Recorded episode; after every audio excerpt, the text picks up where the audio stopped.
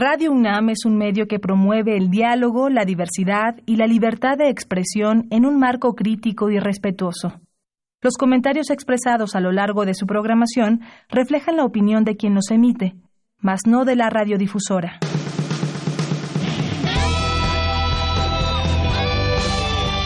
Prisma RU. Relatamos al mundo.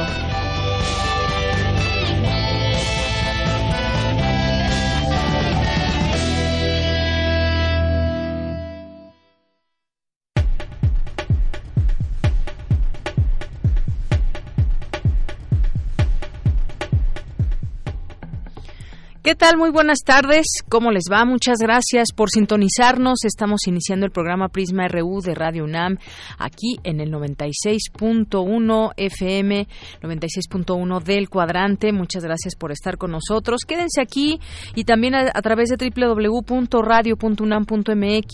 Yo soy Deyanira Morán y les doy la bienvenida a todos ustedes para que se queden con nosotros de aquí a las 3 de la tarde y también todo el equipo ya listo para llevarles toda la información que hemos preparado para todos ustedes en este día que está un poco nublado, con un poco de frío. Varió la temperatura entre ayer y hoy algunos, algunos grados y se siente esa diferencia. disfrutar también este ambiente fresco y hoy vamos a tener algunos temas. Uno de ellos es estos cambios que se pretenden en el INE. Su presidente, consejero presidente Lorenzo Córdoba responde ante una propuesta que hay del partido Morena y pide no improvisar la reforma electoral electoral y alerta contra una regresión. Sobre este tema platicaremos con César Astudillo Reyes, que es doctor en Derecho por la Universidad Complutense de Madrid e investigador del Instituto de Investigaciones Jurídicas de la UNAM. Además es director de la revista mexicana de Derecho Electoral. Con él platicaremos de estos temas. Se trata, dice Morena, de eh, un tema de austeridad. Nos cuesta demasiado la democracia, pero pues vamos a analizar en qué consisten estos cambios que se proponen. Vamos a tener también aquí un un, eh, reporte desde la isla de Lesbos en Grecia de el doctor Alberto Betancourt, doctor en historia, profesor de la Facultad de Filosofía y Letras de la UNAM. Ya lo conocen ustedes, es colaborador de eh, Primer Movimiento y estará con nosotros vía eh, telefónica desde aquel país porque hay también mucho que informar en torno a las actividades o a lo que hay con referencia al tema de los migrantes también allá en aquella parte del mundo hay Existe esta situación con los migrantes y hay un trabajo muy grande con voluntarios, así que él nos platicará sobre este tema. Vamos a tener también aquí una entrevista en Cultura. Mi compañera Tamara Quiroz entrevistará a José María Arreola eh, sobre libros vivos.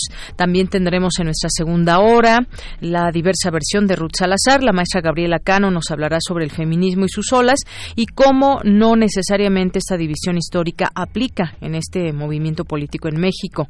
Vamos a tener también una entrevista con el maestro Luis Hurtado, que es académico de la Facultad de Ciencias Políticas y Sociales de la UNAM y es director general de Comunicación Política y Aplicada. ¿Cómo utilizamos Twitter?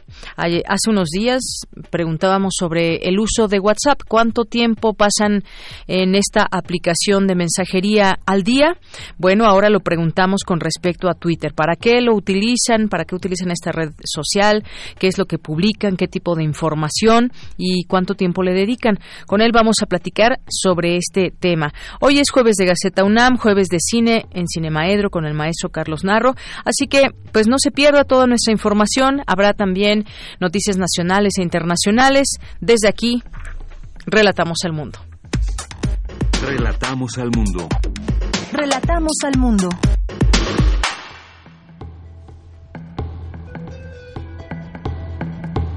Es la una de la tarde con ocho minutos en este jueves 13 de junio. En los temas universitarios, en resumen, señalan especialistas que en México los programas sociales han aumentado la cobertura de algunos servicios, pero no los derechos sociales. Cindy Pérez Ramírez nos tendrá esta información. Un convenio de colaboración entre la UNAM y el Instituto Electoral de la Ciudad de México permitirá que los estudiantes de psicología puedan realizar prácticas profesionales. Dulce García nos tendrá los detalles. Se firma el convenio general de colaboración entre la UNAM y el Gobierno de la Ciudad de México. Mi compañera Virginia Sánchez nos tendrá aquí toda la información. Y hoy se cumplen 80 años del desembarco en Veracruz del Sinaya con el exilio español. Más adelante, Cristina Godínez nos tendrá los detalles. Y en los temas nacionales, el presidente Andrés Manuel López Obrador emitió un memorándum para evitar el influyentismo en la administración pública federal, incluso de parte de su familia cercana o distante. Ya tendremos oportunidad de comentarlo más adelante. En otro tema, el secretario de Comunicaciones y Transportes, Javier Jiménez Espriu, rechazó que el proyecto aeroportuario de Santa Lucía esté en riesgo por amparos. El periodista Marcos Miranda, director del portal Noticias a Tiempo en Veracruz, fue liberado la madrugada de este jueves. El juez, un juez vinculó a proceso a tres exsubordinados del general Eduardo León Tauritz en la subdirección de salvaguarda de Pemex por los delitos de delincuencia organizada y sustracción ilegal de hidrocarburos. El Hospital General de Liste en Querétaro anunció la suspensión de todos sus servicios, excepto urgencias y hospitalización, debido a que los elevadores no sirven. En los temas internacionales, México no tiene la capacidad de convertirse en un tercer país seguro y procesar las solicitudes de refugio de quienes llegan a la frontera sur de Estados Unidos, advierten especialistas. Hoy en la UNAM, ¿qué hacer y a dónde ir? El Programa Universitario de Alimentos y Fundación UNAM organiza la proyección de la cinta Paraíso, ¿Cuánto pesa el amor?, que aborda la historia de Carmen y Alfredo, originarios de Ciudad Satélite, quienes tienen una relación estable y divertida, pero sus vidas cambian repentinamente por una oportunidad de trabajo que los obliga a mudarse a la estresante y ruidosa Ciudad de México. Descubre los conflictos que esto desencadena y asiste a la función hoy en punto de las 17 horas en el edificio del Programa Universitario de Alimentos, ubicado a espaldas de la Facultad de Química en Ciudad Universitaria. Hoy es el segundo concierto del ciclo de música Colores y Folclores, organizado por la Sala Julián Carrillo de Radio UNAM. No te puedes perder al ensamble integrado por África Santiago al violín e Irán Gallardo en el acordeón. La cita es hoy, en punto de las 20 horas, en nuestras instalaciones. Adolfo Prieto 133, Colonia del Valle. La entrada es libre y el cupo limitado. En el marco de la exposición Los Huecos del Agua, Arte Actual de Pueblos Originarios, el Museo Universitario del Chopo organiza el conversatorio Palo que Habla, entre los artistas Eduardo Avaroa y Ricardo Ángeles, quienes hablan de este espacio de protección medioambiental en Oaxaca que inició por la conservación de árboles de copal, así como de cultivos agrícolas. No te pierdas esta mesa de diálogo y asiste hoy en punto de las 19 horas al Museo Universitario del Chopo. La entrada es libre.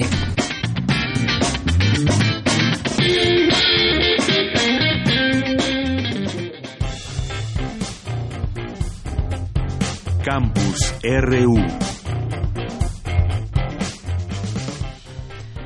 Una de la tarde con 12 minutos y vamos a iniciar en nuestro campus universitario con esta firma de un convenio entre la UNAM y el gobierno de la Ciudad de México para atender diversas problemáticas de la capital del país.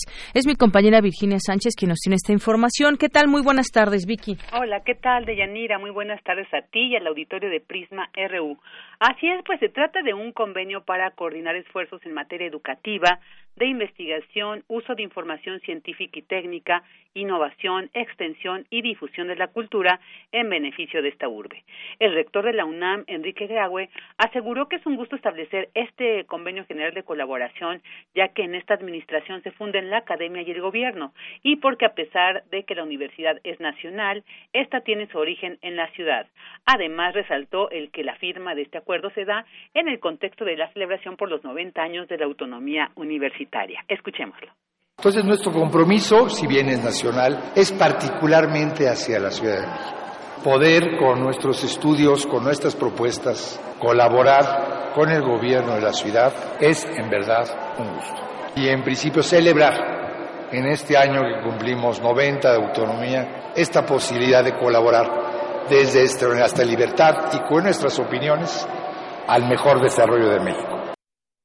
En tanto, Claudia Sheinbaum, jefa de gobierno de la Ciudad de México, señaló que dicho convenio también representa el derecho de las humanidades y las artes. Escuchémosla que para nosotros no solamente es un convenio en el área técnica, científica dura, sino también de el derecho de las humanidades y de las artes, porque Para nosotros, orgullosamente decimos que la Ciudad de México es capital cultural de América. Este es un centro cultural que no hay en ningún otro lugar de nuestra América. Así que la capital cultural de América tiene que ser parte hermanada también con la Universidad Nacional Autónoma de México. Por su parte, Rosaura Ruiz, secretaria de Educación, Ciencia, Tecnología e Innovación, resaltó que este acuerdo permitirá también servir al pueblo de México promoviendo el desarrollo humano, económico y social de nuestra ciudad y nación.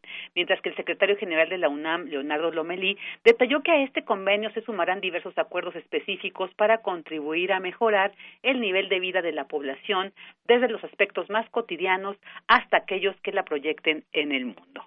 Este es mi reporte de Yanira. Gracias, Vicky. Muy buenas tardes. Buenas tardes.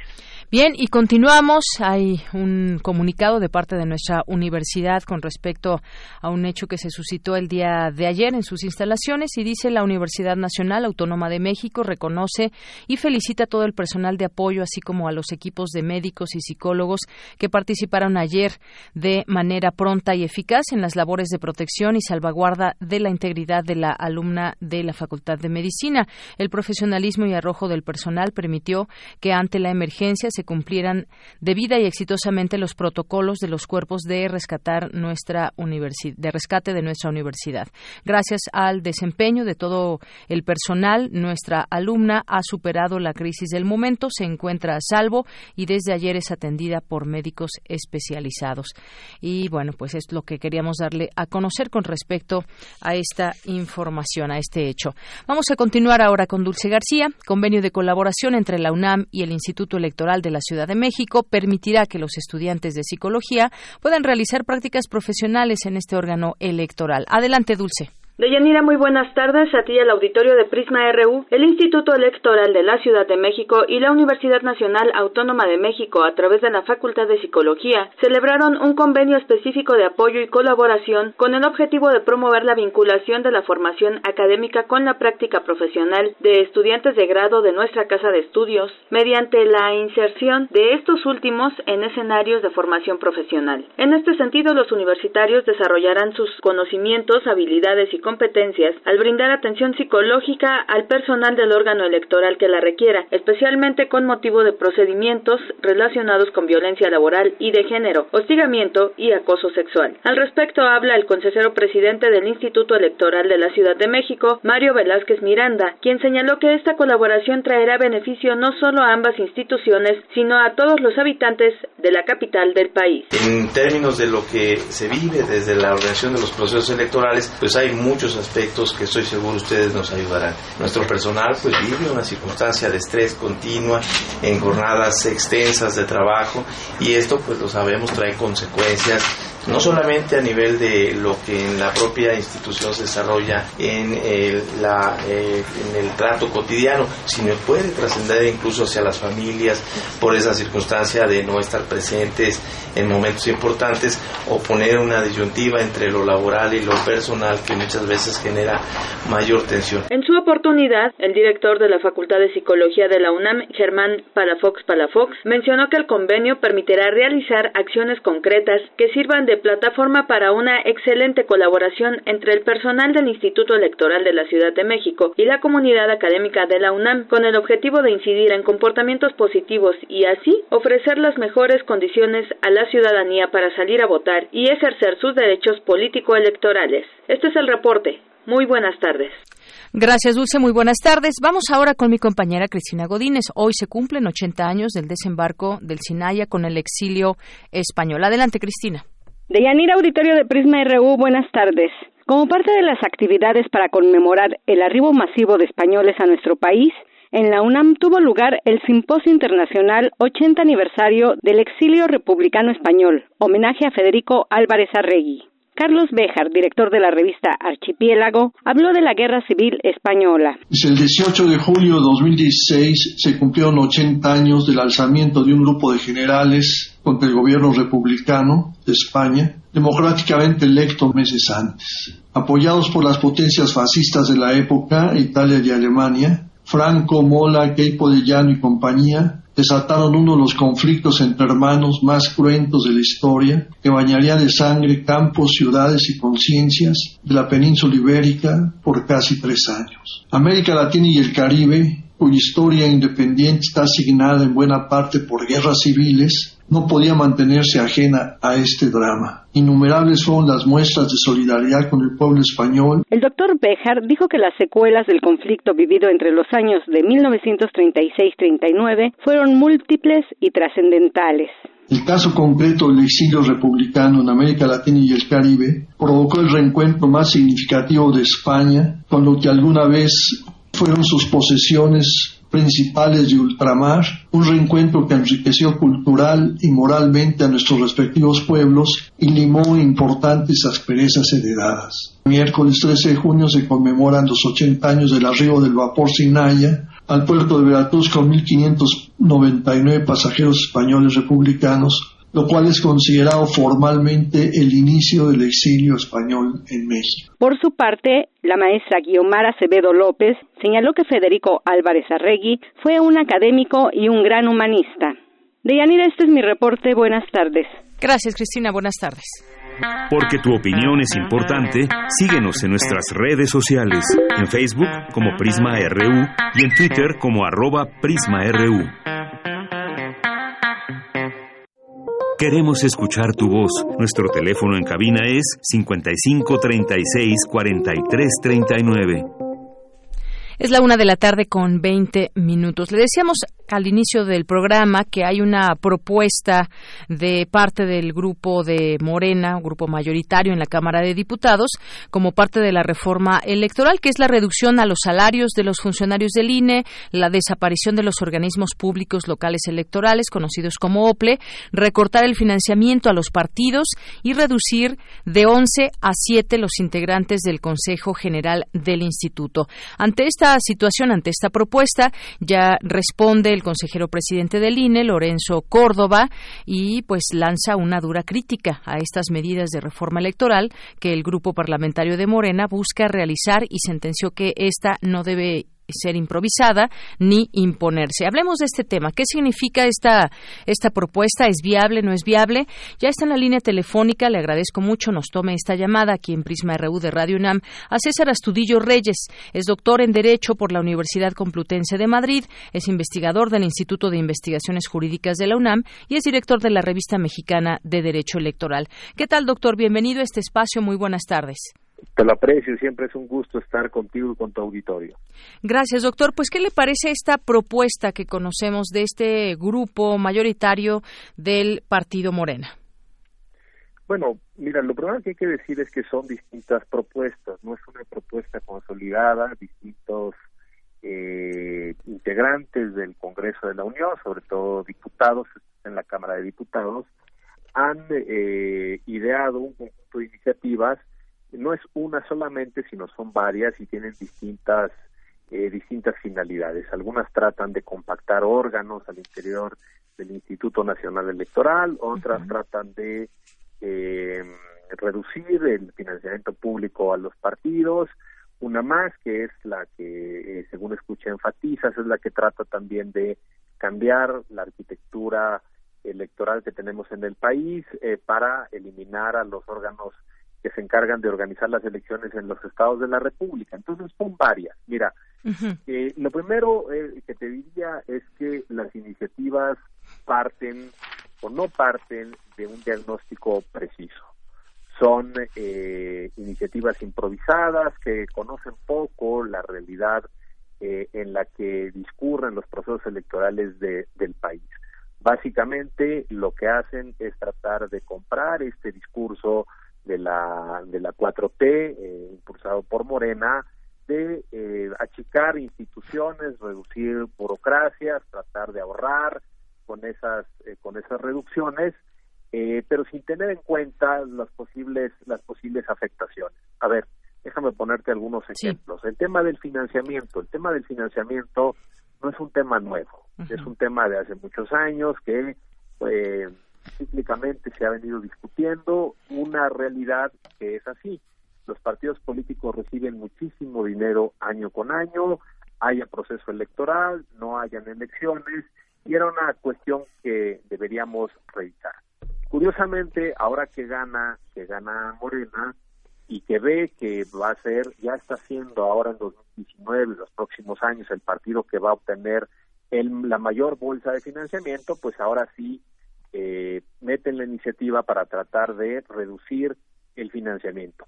Yo en principio estoy de acuerdo en esa reducción, pero sí habría que hacernos cargo de una cosa. Si hoy se reduce drásticamente el financiamiento que tienen algunos partidos, probablemente eh, lo que estemos haciendo es eh, ayudar a su extinción. ¿A qué me refiero? Hoy veamos cómo está el PRI, cómo está el PRD, cómo están algunos partidos minoritarios que sin tener los apoyos económicos que les den el financiamiento probablemente nos llevaría a desaparecer.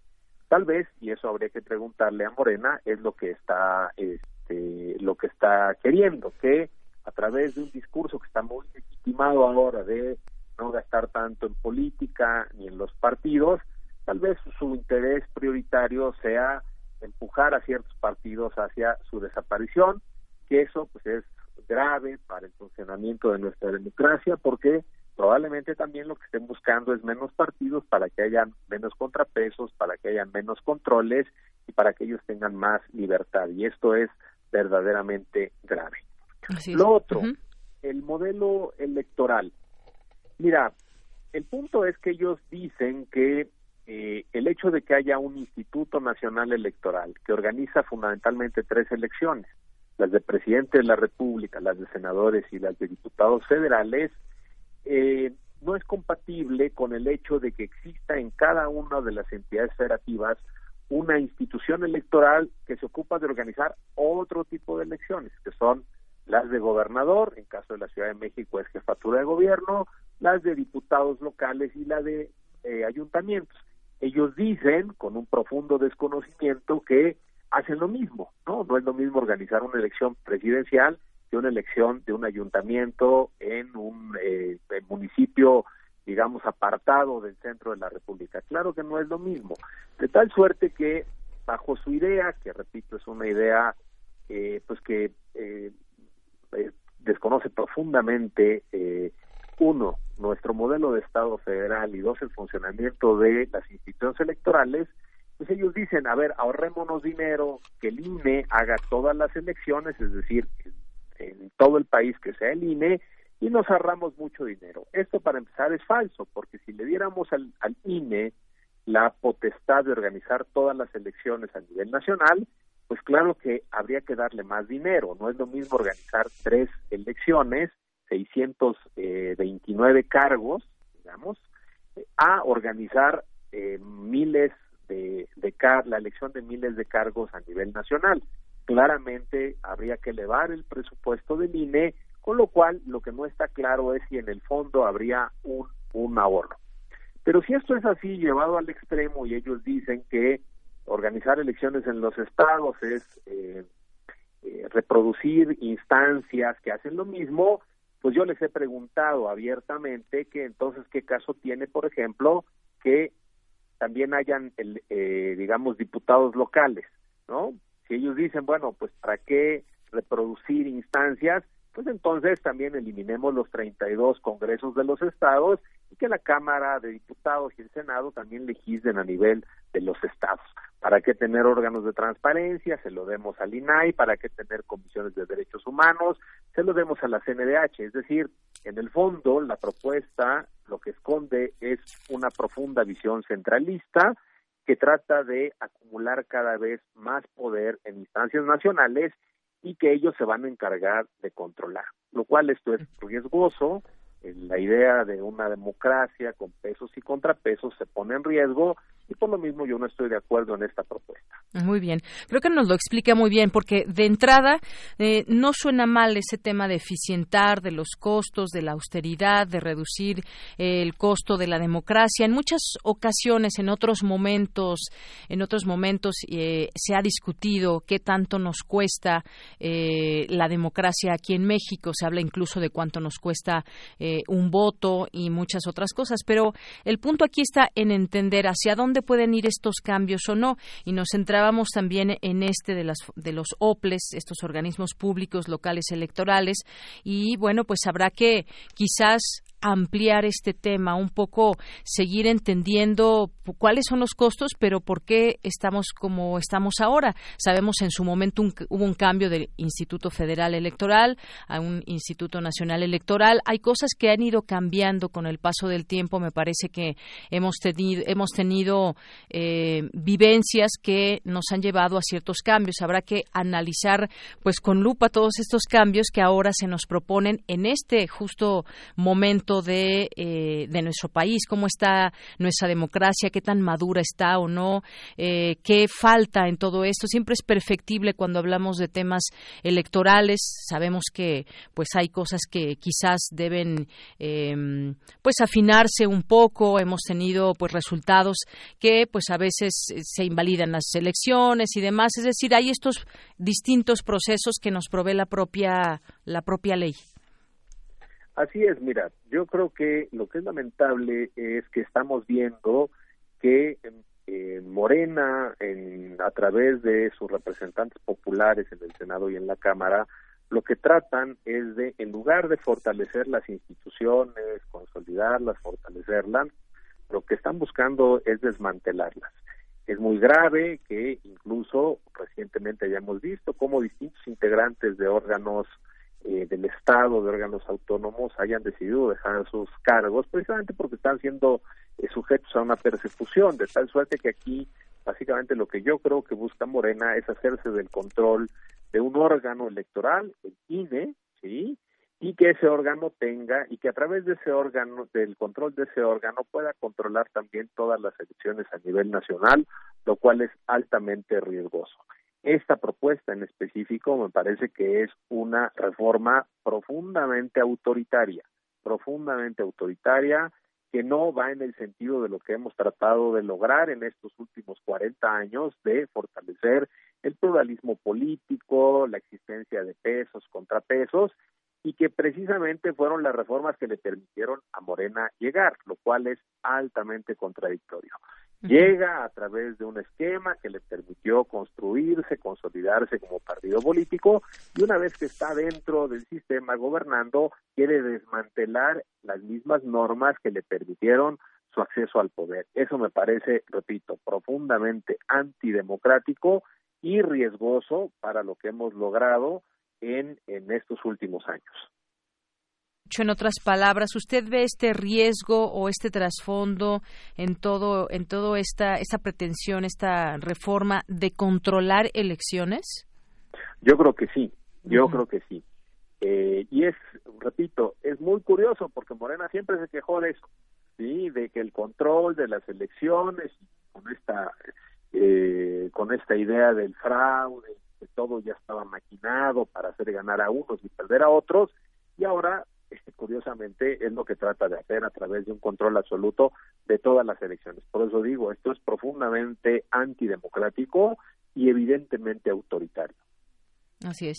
Incluso, pues han hablado personas que han estado dentro, digamos, de todo este, eh, de todo este trabajo que se ha hecho. Yo quiero recordar, por ejemplo, al exconsejero electoral del IFE o INE, Jaime Cárdenas, que ha estado, pues, del lado de esta cuarta transformación y anticipó que esta propuesta de reforma electoral no tiene futuro, es incompleta y eh, lleva una idea equivocada. Dijo que había el acudido a reuniones con algunos diputados federales e integrar una lista de temas que la propuesta debía incluir, pero que eh, no participó en la confección de esta iniciativa. Es decir, si hubo reuniones, si hubo quizás eh, escuchar diversas voces, pero a final de cuentas esta que hoy conocemos esta propuesta dice que por ejemplo él no no no participó en ese sentido es decir quien está desde dentro también quien ha estado pues alguien como él dice no no no me gusta cómo quedó esta propuesta no y mira, justo ahora se están llevando eh, los foros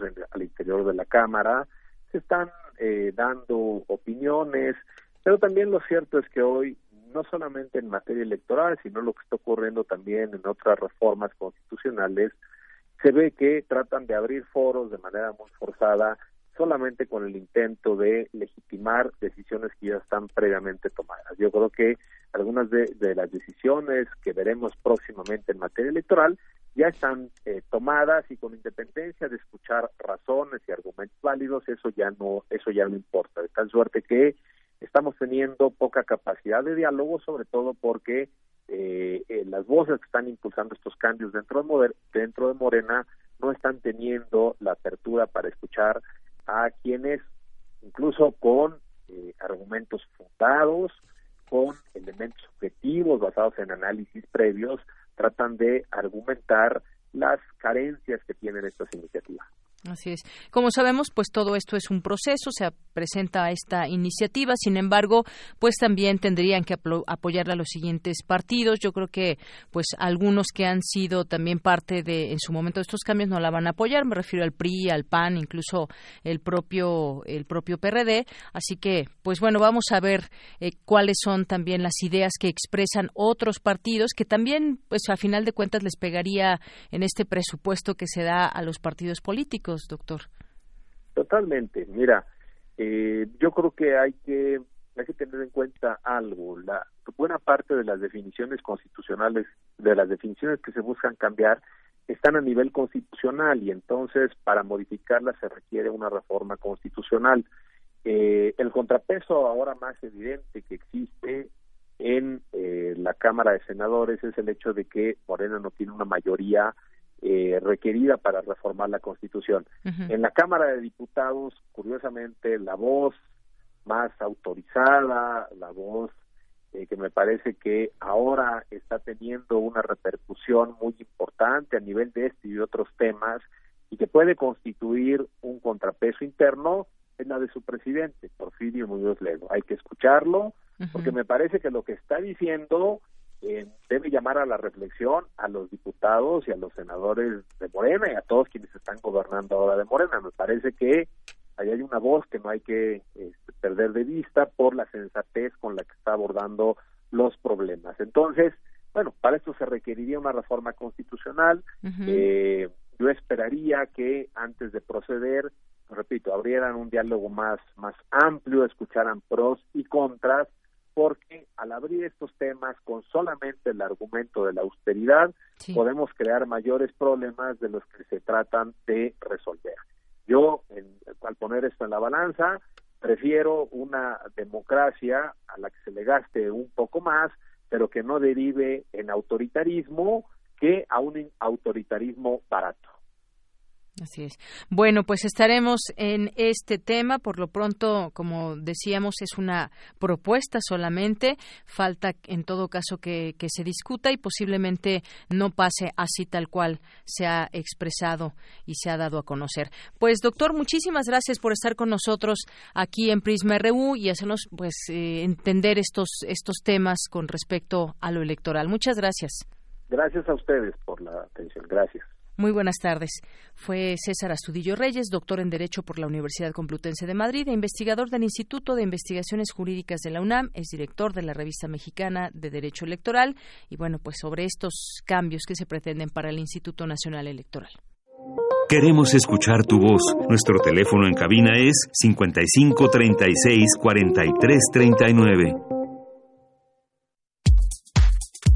Tu opinión es muy importante. Escríbenos al correo electrónico prisma.radiounam@gmail.com. Hace un momento que el doctor Astudillo comentaba sobre eh, hablaba sobre Muñoz Ledo, pues también Porfirio Muñoz Ledo pues, ha estado muy activo y también él, que es presidente de la mesa directiva de la Cámara de Diputados, eh, ha hablado sobre el tema de la migración y cómo le parece que las cosas no se están haciendo del todo bien y dice que el canciller Marcelo Ebrard está invadiendo facultades de la Secretaría de Gobernación en el tema migratorio. Él fue entrevistado en el foro Las, Tres Dimensiones del Desarrollo, eh, una oportunidad para legislar con futuro para México En el Senado de la República y consideró que se discute si la Secretaría de Gobernación es la responsable de poder contener la migración o le corresponderá a la Cancillería. Ha sido crítico en todo este asunto, pues más adelante abordaremos este tema. Pero hablando de migración, eh, no solamente tenemos esta situación en nuestro país, esta situación que eh, recientemente se ha abordado directamente con los Estados Unidos y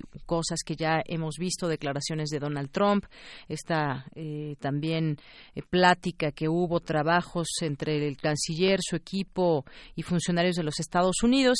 Estamos viendo y estamos en marcha de ver lo que sucede para los próximos días, meses y sobre todo los 45 días que estamos siendo evaluados. Bueno, pues en otra parte del mundo se encuentra el doctor Alberto Betancourt, es doctor en historia, profesor de la Facultad de Filosofía y Letras de la UNAM, especialista en historia de la ciencia, miembro del Consejo Técnico de la Red sobre Patrimonio Biocultural del CONACIT y pues ya lo conocen, es colaborador de Primer Movimiento y desde la isla de Lesbos en Grecia nos tiene un reporte sobre las actividades de solidaridad con migrantes, un trabajo con voluntarios. Nos dejó este reporte y también nos platica de una noticia triste, pues se se volteó una lancha con migrantes, 64 migrantes iban a bordo, varios de ellos perdieron la vida y nos platica acerca de cómo se vive este drama migrante desde otra parte del planeta. Vamos a escucharlo. Queridos amigos de Radio UNAM, les mando un saludo muy afectuoso. Estoy en la ciudad de Mitilini, en la isla de Lesbos, en Grecia, en este lugar en el cual Aristóteles escribió importantes fragmentos de su ciencia política y en este lugar en el que también mucho tiempo después Barbarroja prácticamente controló el Mediterráneo. Hoy esta isla ha vuelto a ser muy importante geopolíticamente. A este lugar arriban aproximadamente el 20% de los migrantes que ingresan a la Unión Europea, provienen de 40 países diferentes del mundo y aquí se han puesto en juego dos modelos completamente distintos de respuesta al fenómeno migratorio. Por un lado se encuentra el operativo Frontex, que eh, obliga a los países de la Unión Europea, mediante cuotas de barcos, a patrullar los límites marítimos de la Unión Europea y que repele a las embarcaciones que intentan entrar. Es un operativo que criminaliza a quienes tratan de ayudar a los migrantes. Aquí se ha hecho célebre, por ejemplo, el caso de los bomberos españoles que fueron acusados de tráfico de personas por ayudar náufragos. Nada menos que en la noche de, de ayer, la organización Informe de Botes en el Egeo es una organización formada por personas que quieren ayudar a los migrantes pues comunicó la muy, muy terrible noticia de que una embarcación con 64 personas a bordo se volteó en la madrugada en un lugar llamado Pánfila, más o menos a 30 kilómetros de la ciudad de Mitilini. La Guardia Costera, que llegó hasta las 7 de la mañana, eh, cuando arribó el lugar, pues ya encontró que habían muerto eh, dos niñas, cuatro mujeres y un, y un adulto. Es una situación pues muy lamentable que nos conmovió profundamente y que desafortunadamente pues se presenta aquí de manera bastante frecuente. Cuando los migrantes como los de ayer, incluso cuando son rescatados de un naufragio, son capturados por las, los militares de la Unión Europea, son enviados al centro de detención forzosa de Moria. Ayer visité ese lugar, me siento muy impresionado está colocada en una, en una montaña natural a la que podríamos decir que se le ha sobrepuesto un segundo piso compuesto por los contenedores de los barcos mercantes que han sido transformados en la casa en la que pueden vivir varias familias. Los contenedores están apiñados uno encima del otro. Eh, todo el campo está rodeado por una alambrada. El centro está semimilitarizado. Para comer ahí se pueden hacer colas de hasta tres horas. Los servicios de salud están rebasados. Hay niños ahí que viven solos eh, y ninguno de ellos puede ir a la escuela a pesar del largo periodo que permanecen en ese campo de detención. Por ejemplo, muchos de los supervivientes del naufragio que acabo de relatar eran niños, niños que viajan solos, muchos de ellos porque perdieron a sus padres en el camino, otros porque sus papás, vamos a disponer un ejemplo, tenían solamente cuatro mil euros para poderle pagar el viaje desde Pakistán a Grecia solamente a un miembro de la familia y decidieron mandar al mayor de los hijos. Entonces, pues en Moria se viven condiciones realmente muy difíciles.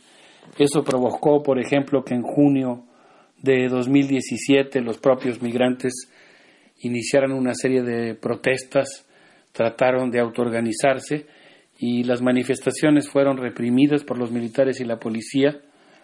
Eh, pues en otra ocasión podemos eh, contar un poco de lo que nos han platicado sobre ese día, que fue tan importante porque permitió establecer lo que podríamos llamar un nuevo pacto entre los migrantes y las instituciones de la Unión Europea. No, no se puede cantar victoria, pero digamos que hubo un empate.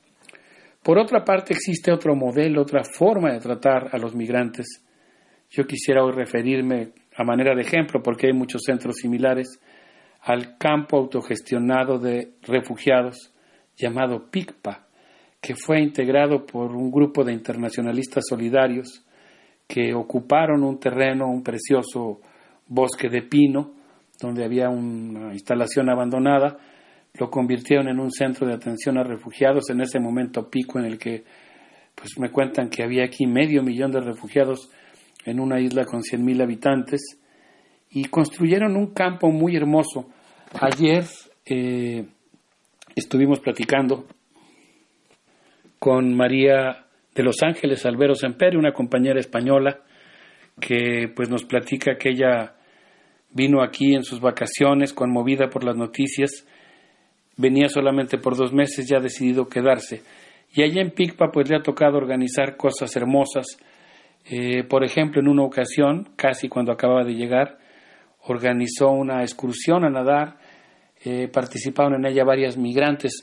Eso sí, tuvo que conseguir algunas burkinis, que son los trajes de baño que cubren los brazos, las piernas y el cabello, que son utilizados por las mujeres musulmanas. Dice que cuando vio la sonrisa de una mujer de Somalia que nunca se había metido al mar, María decidió quedarse aquí.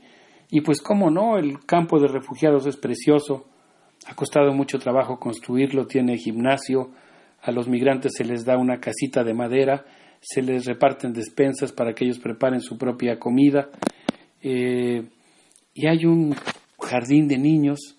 Caterina Varela, compañera griega, pedagoga, nos contó que debido a las condiciones en las que viven los niños, decidieron crear este centro que promueve la educación al aire libre y que le ha tocado presenciar cosas muy preciosas. Por ejemplo, niños que llegan muy estresados y son violentos y les pegan a los demás y después de estar tres o cuatro semanas en un lugar donde se les trata bien, donde pueden jugar en el bosque, pues cambian su actitud y se vuelven amistosos con los demás. Yo diría que aquí, en la isla de Lesbos, podemos ver claramente dos modelos distintos de atención a las personas que están en tránsito. Por un lado, Moria representa eh, la securitización, la militarización, eh, la criminalización de las personas, y por otro lado, Picpa, a manera de ejemplo, pues cómo se puede tener un gesto humano que refulge éticamente en el Egeo cuando un ser humano decide ayudar a otro que ha pasado por una catástrofe. Yo creo que en México nosotros tendríamos que vernos en este espejo y tendríamos que decidir si nosotros queremos tratar a los migrantes como criminales o si queremos tratarlos como nuestros semejantes. Bien, pues este fue el reporte de Alberto Betancourt desde la isla de Lesbos, allá en Grecia. Y algunas, algunas notas que queremos compartir con ustedes en los temas nacionales. Entre otras cosas, hablábamos de interesante todo esto que nos platicó que sucede en otra parte del mundo y cuáles son esas formas de enfrentar esta situación de la migración. Eh, bueno, pues ahí lo, lo tendremos oportunidad de, verlo a su regreso y que nos siga platicando sobre ello. Por lo pronto, los temas nacionales eh, está esta información que queremos compartir con ustedes. Niega Jiménez Espriu que esté en riesgo la construcción de la nueva terminal aérea en Santa Lucía por muchas cosas que aquí le hemos informado, que se han suscitado y algunos amparos. Bueno, pues el secretario de Comunicaciones y Transportes, Javier Jiménez Espriu, rechazó que la decisión de un tribunal federal de mantener intacta la obra del aeropuerto de Texcoco y la suspensión de la obra del aeropuerto internacional en Santa Lucía ponga en riesgo la construcción de la nueva terminal aérea en el Estado de México. Al cuestionarle si los amparos ponen en riesgo la nueva terminal aérea, dijo que de ninguna manera y no sabe la intención de que se trate, pero van a cumplir con lo debido y tienen toda la información y los estudios que están revelando que pueden tener las obras tanto en Santa Lucía como en el lago de Texcoco. Aseguró que hasta el momento no han sido notificados por parte del juez, solo están manteniendo las obras, ya que dijo que en Santa Lucía no han comenzado, sino que están en proceso de realizar todos los estudios que sean necesarios. Y confió en que a un mes la Secretaría del Medio Ambiente otorgue la manifestación de impacto ambiental para comenzar a construir una obra que está a cargo de la Secretaría de la Defensa Nacional. Y bueno, por otra parte, eh, un tribunal federal ordenó mantener intacta la obra del aeropuerto de Texcoco, que fue cancelada en enero pasado por el gobierno federal, y reiteró la suspensión de la obra del aeropuerto internacional en Santa Lucía, pero esta vez por razones de seguridad aérea. El décimo tribunal colegiado en materia administrativa en la Ciudad de México concedió la cuarta suspensión provisional para que la construcción del aeropuerto en Santa Lucía permanezca paralizada hasta que el gobierno federal acredite que cuenta con todos los estudios en materia de seguridad. Y bueno, pues el lunes pasado el director general del Parque Ecológico Lago de Texcoco de la Comisión Nacional del Agua anunció que se inundará la losa de cimentación del aeropuerto para de este nuevo aeropuerto para desarrollar el parque. Esto implicaría que lo que se alcanzó a construir del aeropuerto en Texcoco debería ser destruido. Por ello, el tribunal colegiado ordenó mantener las cosas en el estado en el que actualmente se encuentran, es decir, no destruir ni continuar con esta obra. Continuamos. Porque tu opinión es importante, síguenos en nuestras redes sociales, en Facebook como Prisma RU y en Twitter como arroba PrismaRU.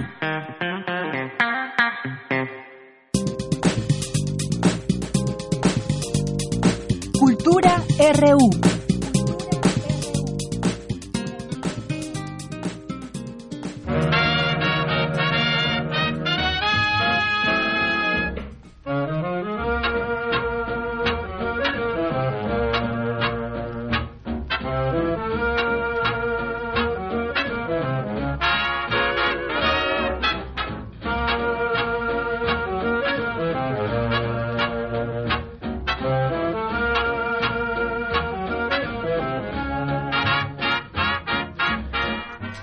Muy buenas tardes. Pues continuamos en, en Prisma Reúne, la sección de cultura. ¿Qué tal, Tamara? Muy buenas tardes. Deyanira, muy buenas tardes a ti y a todos los que esta tarde nos escuchan a través de esta frecuencia. Jueves 13 de junio del 2019, iniciamos con este ritmo que nos propone la producción, porque, bueno, estamos escuchando Don't Be That Way a cargo de Benny Goodman, clarinetista y director de Big Band de la edad dorada del jazz. Benny Goodman fue uno de los principales impulsores del swing y murió un día como hoy, el 13 de junio de 1986. Mientras tanto, disfrutemos de esta música.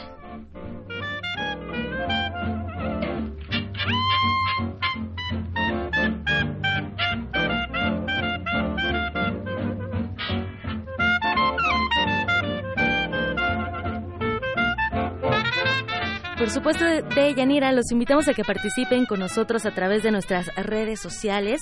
Estamos como arroba Prisma RU, también estamos en el 55 36 43 39. Quiero que nos cuenten qué libro están leyendo, qué libro terminaron de leer o cuál van a iniciar. De Yanira, si tú fueras un libro, ¿qué libro serías? Pues Esta es una pregunta muy seria. Sí, sí, sí. No, la verdad es que no sabría contestar un libro en específico, pero hay varios que te van marcando desde distintas edades, ¿no? Pero sí, un libro. ¿Cuál sería yo? Híjole, pues no, no sé.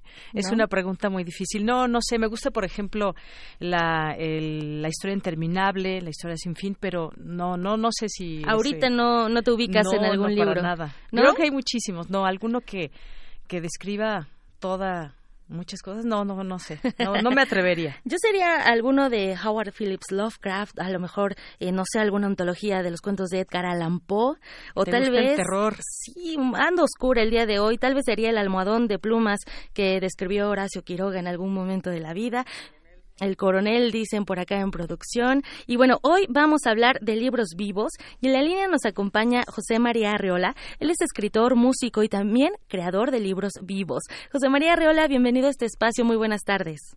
Muy buenas tardes. Gracias eh, a todos los que nos escuchan en Prisma RU. Qué bonita manera de comenzar con Benny Goodman y después preguntando qué libro sería. Yo de entrada digo que sería La conjura de los necios de John Kennedy Toole. Ah, muy bien. Gracias muy por buena invitarme elección. a platicar.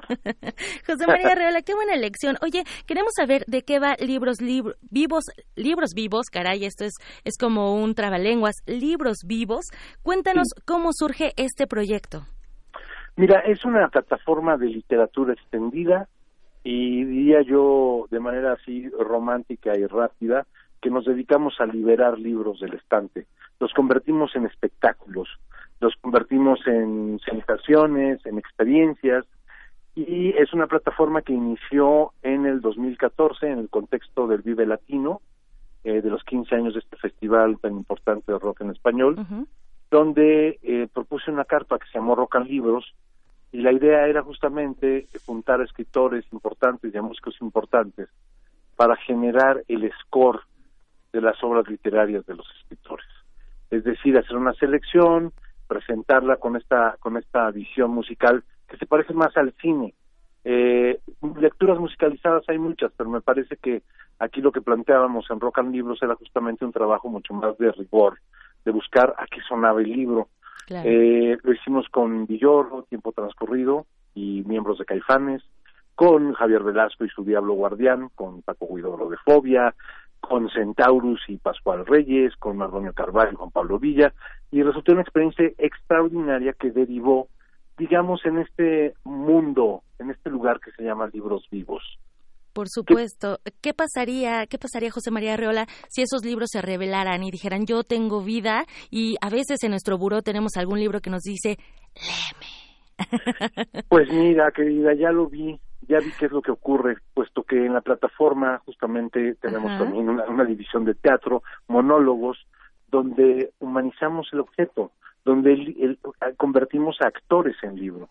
Eh, desde luego, no para que nos narren su contenido, eso sería aburridísimo. Son monólogos de 45 minutos escritos por dramaturgos reconocidos y también trabajados por directores de teatro reconocidos, donde el libro cobra vida y nos cuenta otro tipo de circunstancias como la que acabas de plantear. Eh, me duele el prólogo, eh, no me llevo bien con mi hermano, que es algún otro libro de la autora o autor, ¿no? Que es su papá. Eh, eh, necesito expresarme de otra manera porque estoy aburrido del librero, eh, mi vida ha sido así, eh, me ha leído tal persona, he viajado por todo el mundo. Caso, por ejemplo, con el que iniciamos con Cien años de soledad. Oh, sí, un libro solo, que sufría de, por la soledad, de hecho. Que sufría por la soledad y la fama, la soledad de la fama. Imagínate además hicimos un monólogo, eh, convertimos a Rodrigo Murray en el libro, además eh, un libro que cumple 50 años y trae esa crisis existencial de cumplir los 50 años y que se pregunta muchas cosas mientras organiza su fiesta de los 50, pero se ha dado cuenta que a través de cinco décadas ha recorrido el mundo, hizo muy famoso a su papá, se peleó con sus hermanos, con el cólera, con el coronel, eh, lo leyeron presidentes, lo leyeron disidentes, soldados, monjas, etcétera. Entonces nos va contando una historia maravillosa y la gente empieza a experimentar este asombro de estar frente a un libro que te platica sus experiencias, pero que no te platica su contenido. Eso no es para nada interesante. No, en el caso de 100 años ya no hablamos de Macondo ni de los Buendía, sino simplemente de lo que al libro le ha ocurrido a través del tiempo y ya tenemos cuatro espectáculos de esa naturaleza en el teatro. Eh, la verdad es que es una experiencia emocionante ver cómo un libro a través del talento de ciertos dramaturgos puede tener este este movimiento y contarnos muchas cosas.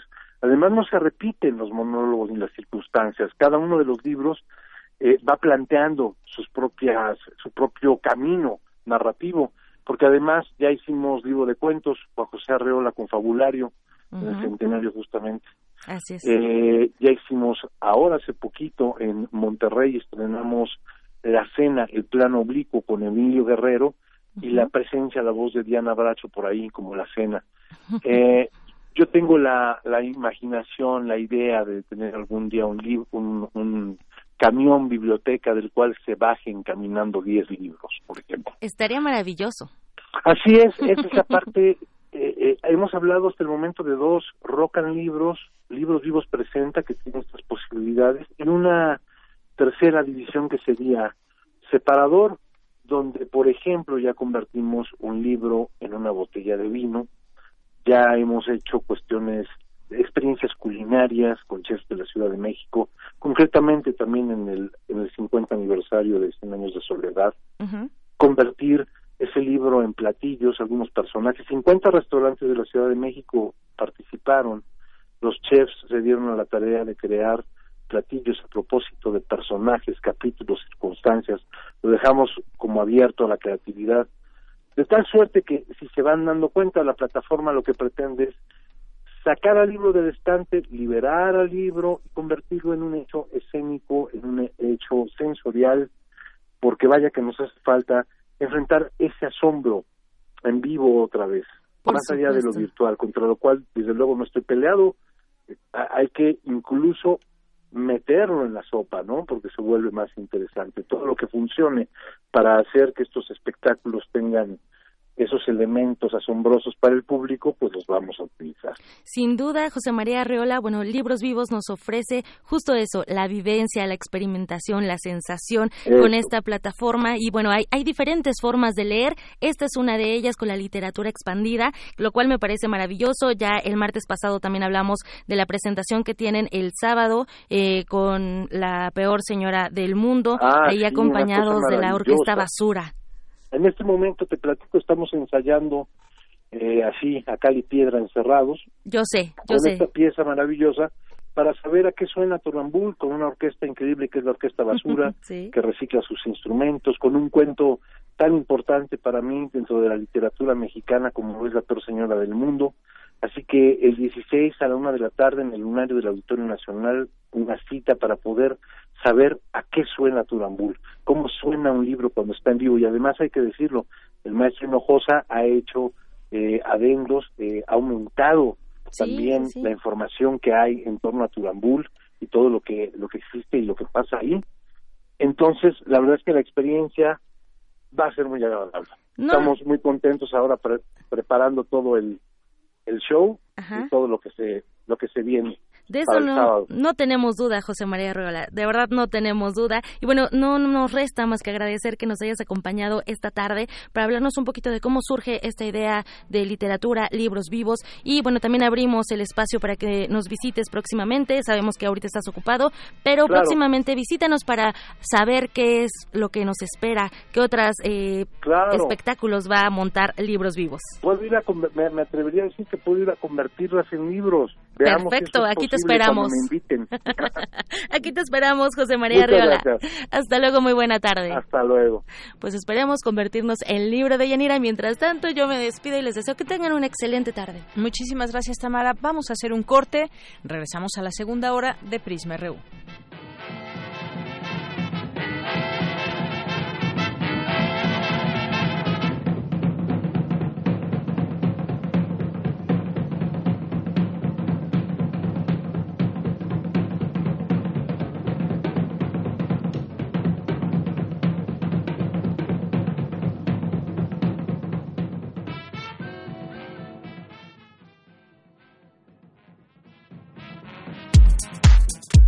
Prisma RU. Relatamos al mundo.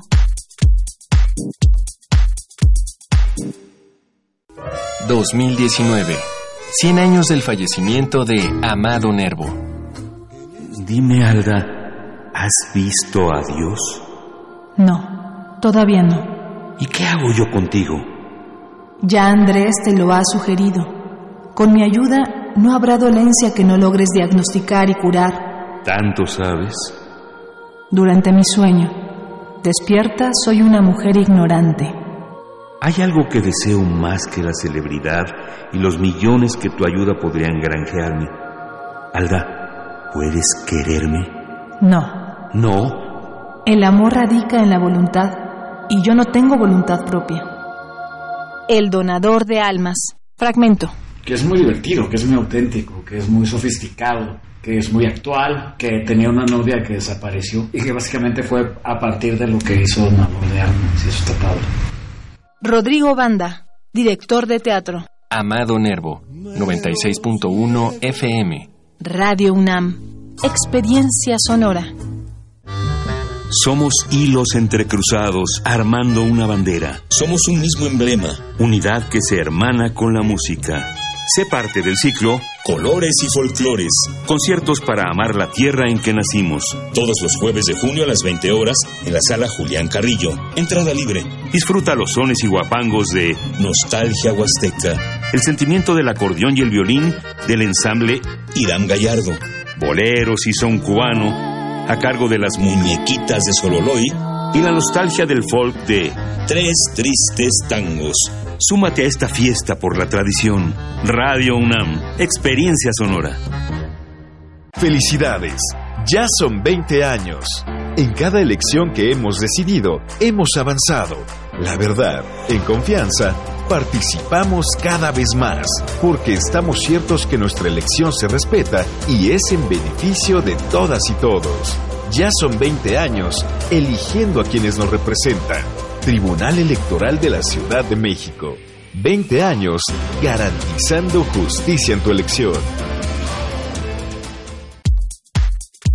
Tu opinión es muy importante. Escríbenos al correo electrónico prisma.radiounam@gmail.com.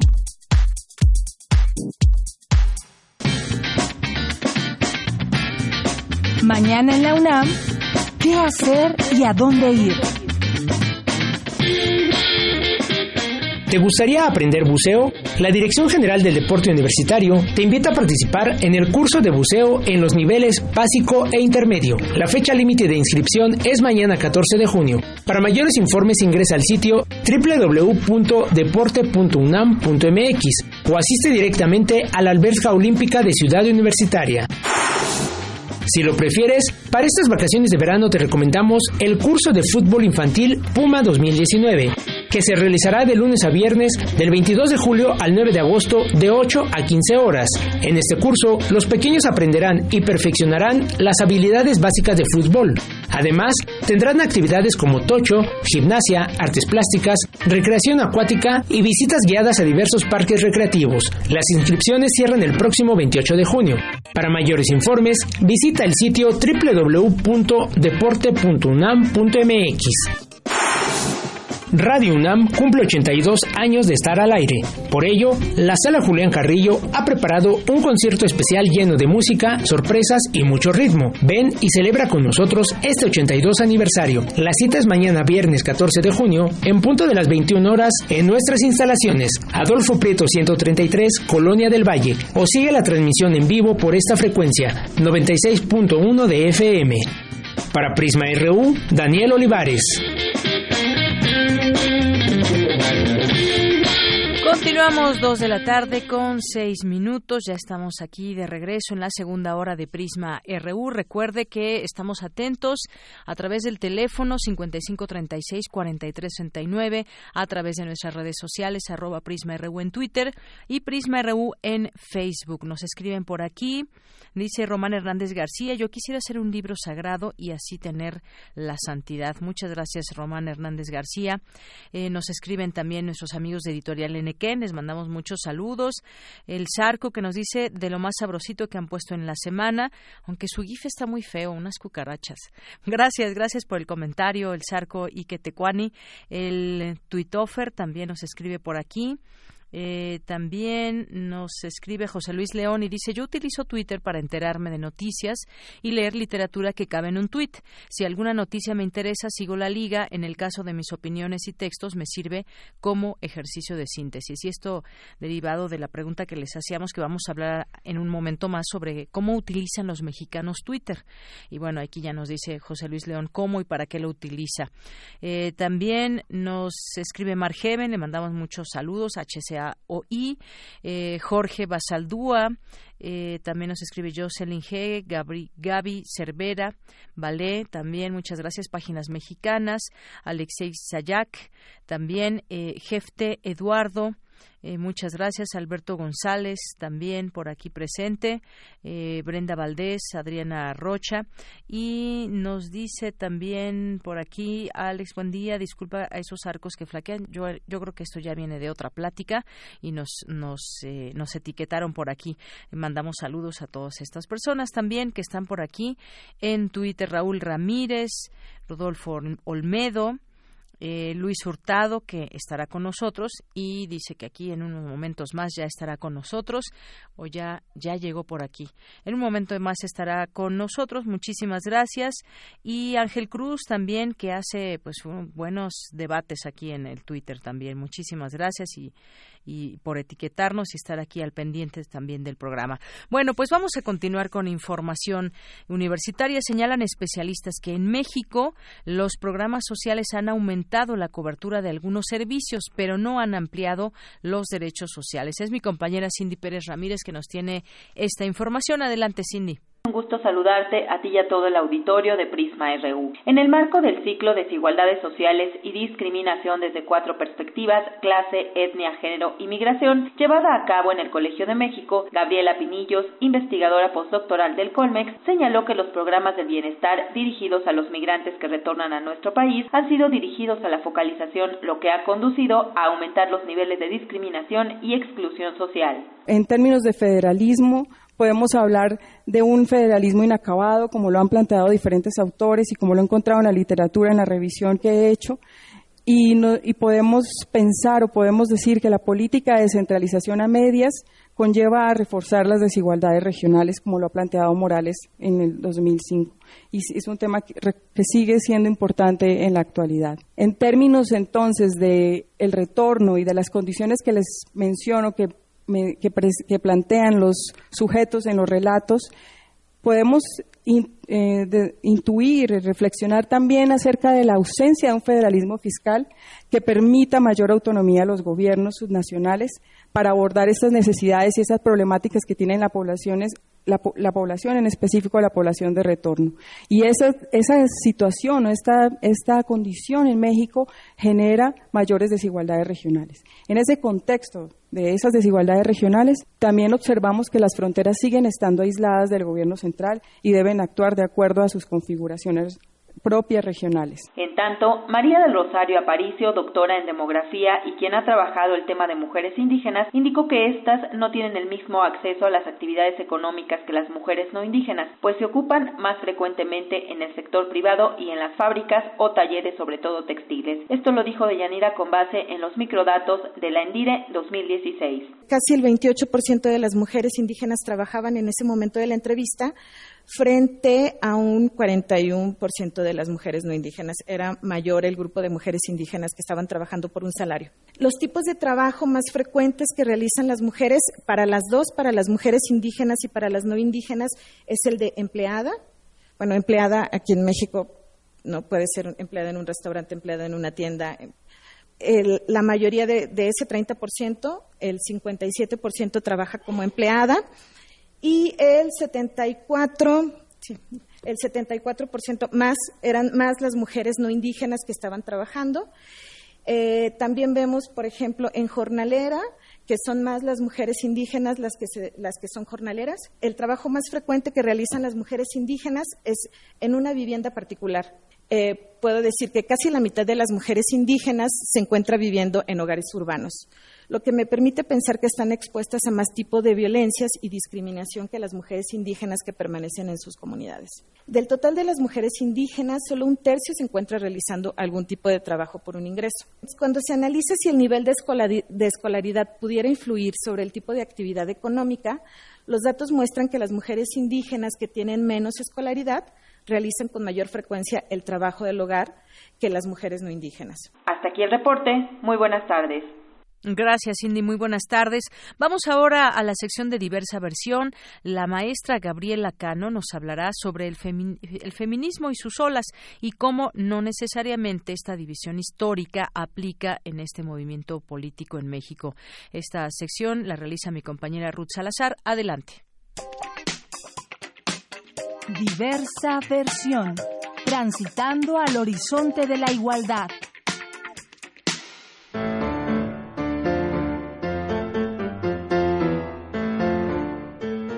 de Yanira, auditorio de Prisma RU.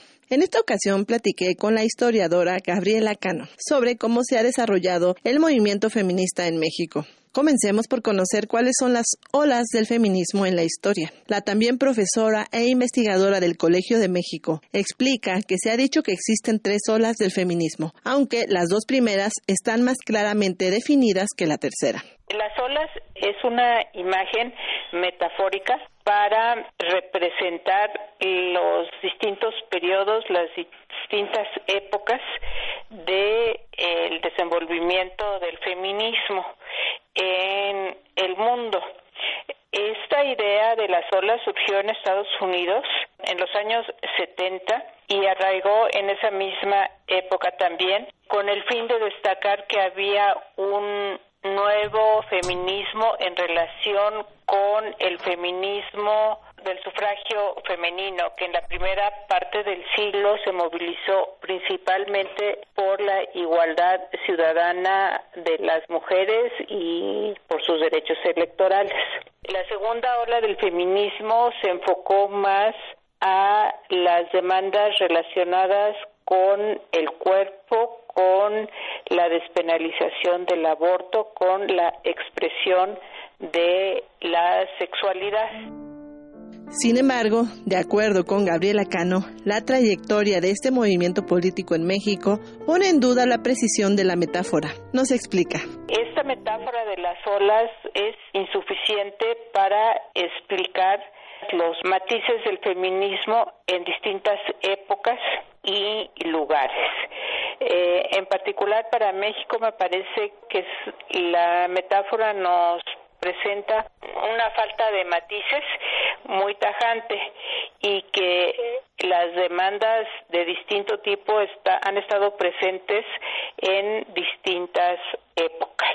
El feminismo en México surgió desde finales del siglo XIX y principios del siglo XX. El feminismo eh, estaba en principio por el acceso de las mujeres a la educación superior, por defender su igual capacidad intelectual.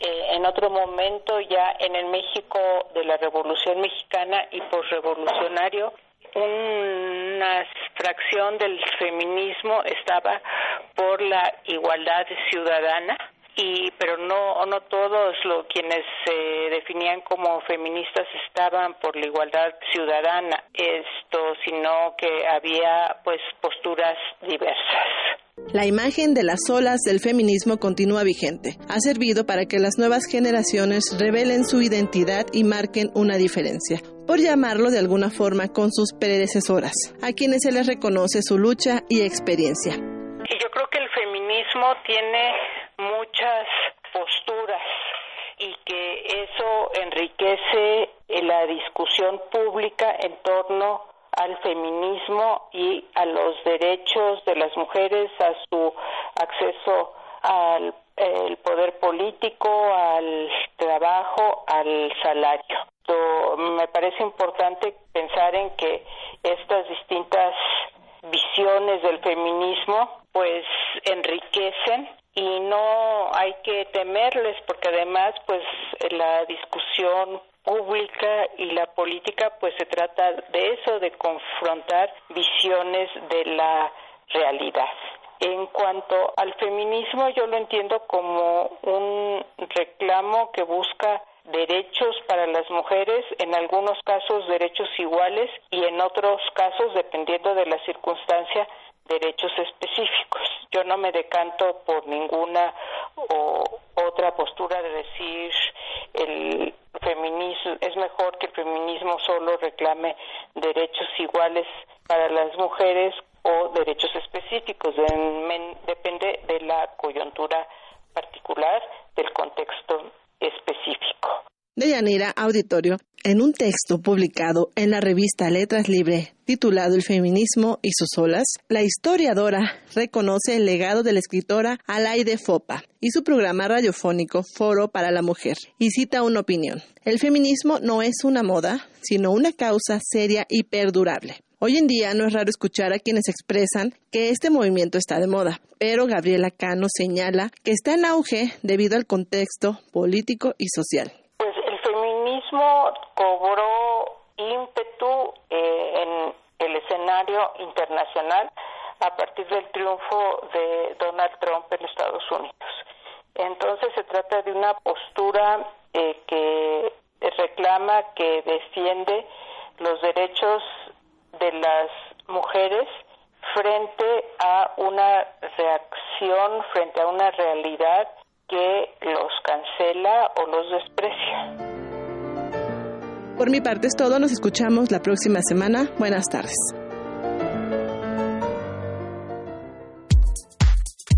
Tu opinión es muy importante. Escríbenos al correo electrónico prisma.radiounam@gmail.com. Queremos escuchar tu voz. Nuestro teléfono en cabina es 55 36 43 39. Internacional RU. El ataque a dos buques petroleros con carga japonesa en el estrecho de Hormuz, en el mar de Omán, disparó el precio del petróleo, que subió un 3.9%, rebotando desde su nivel más bajo de los últimos cinco meses. Costa de Marfil y Ghana, dos de los mayores exportadores de cacao del mundo, anunciaron la suspensión de sus ventas a las multinacionales como Nestlé, Mars o Kraft. Exigen que se les pague 2.300 euros la tonelada. De no ser así, para el 2020 no habrá cacao de sus cosechas. La Corte Constitucional de Ecuador legalizó el matrimonio civil igualitario, lo que establecerá los derechos de la comunidad LGBTI. Habla la vocera de la campaña a favor del matrimonio igualitario, Pamela Troya. Sin palabras, lloré es una espera de seis años. Era impensable el que se nos restrinja en función de nuestra orientación sexual el acceso al matrimonio. Y ahora saber que finalmente lo podemos hacer hace que el Ecuador sea un poco más justo y más igualitario que antes de la decisión de la Corte Constitucional. El euroescéptico Boris Johnson se hizo del liderazgo con la mayoría del apoyo de los diputados conservadores en la primera ronda de votaciones para elegir al sustituto de la todavía primera ministra británica en funciones, Theresa May. Este obtuvo 114 de 313 votos parlamentarios que participaron. Los siguientes siete candidatos son elegibles para participar en la próxima votación el martes 18 de junio. Michael Gove, Matt Hancock, Jeremy Hunt, Sajid Javid, Boris Johnson, Dominic Raab and Rory Stewart. Las autoridades kazajas informaron la detención de casi mil personas por participar en protestas violentas, ya que se encuentran en contra de los resultados de las elecciones presidenciales del pasado fin de semana, ganadas por Kasim Yomart Tokayev, con más del 70% de los votos, a quien escuchamos a continuación. Estaban en la calle protestando, lo estamos investigando y por el momento parece que se refieren principalmente a problemas sociales. No niego que esos problemas existan, principalmente porque la población se está empobreciendo. La gente demanda soluciones a sus problemas socioeconómicos. Las autoridades les han escuchado y vamos a trabajar en ello. Hay personas que cometieron delitos menores que no dañan la seguridad de nuestro país. Serán liberados muy pronto. Me han dicho que hay incluso personas que fueron detenidas por error. Nos disculparemos con ellos, lo que significa que serán liberados muy pronto, así que el problema se solucionará. Julian Assange está más cerca de ser extraditado a Estados Unidos. El ministro británico del Interior, Sajid Javid, confirma haber firmado la solicitud de extradición del fundador de Wikileaks a Estados Unidos, que lo quiere juzgar por una veintena de cargos, entre ellos por espionaje. Con audios de Euronews y Radio Francia, las breves internacionales con Natalia Pascual.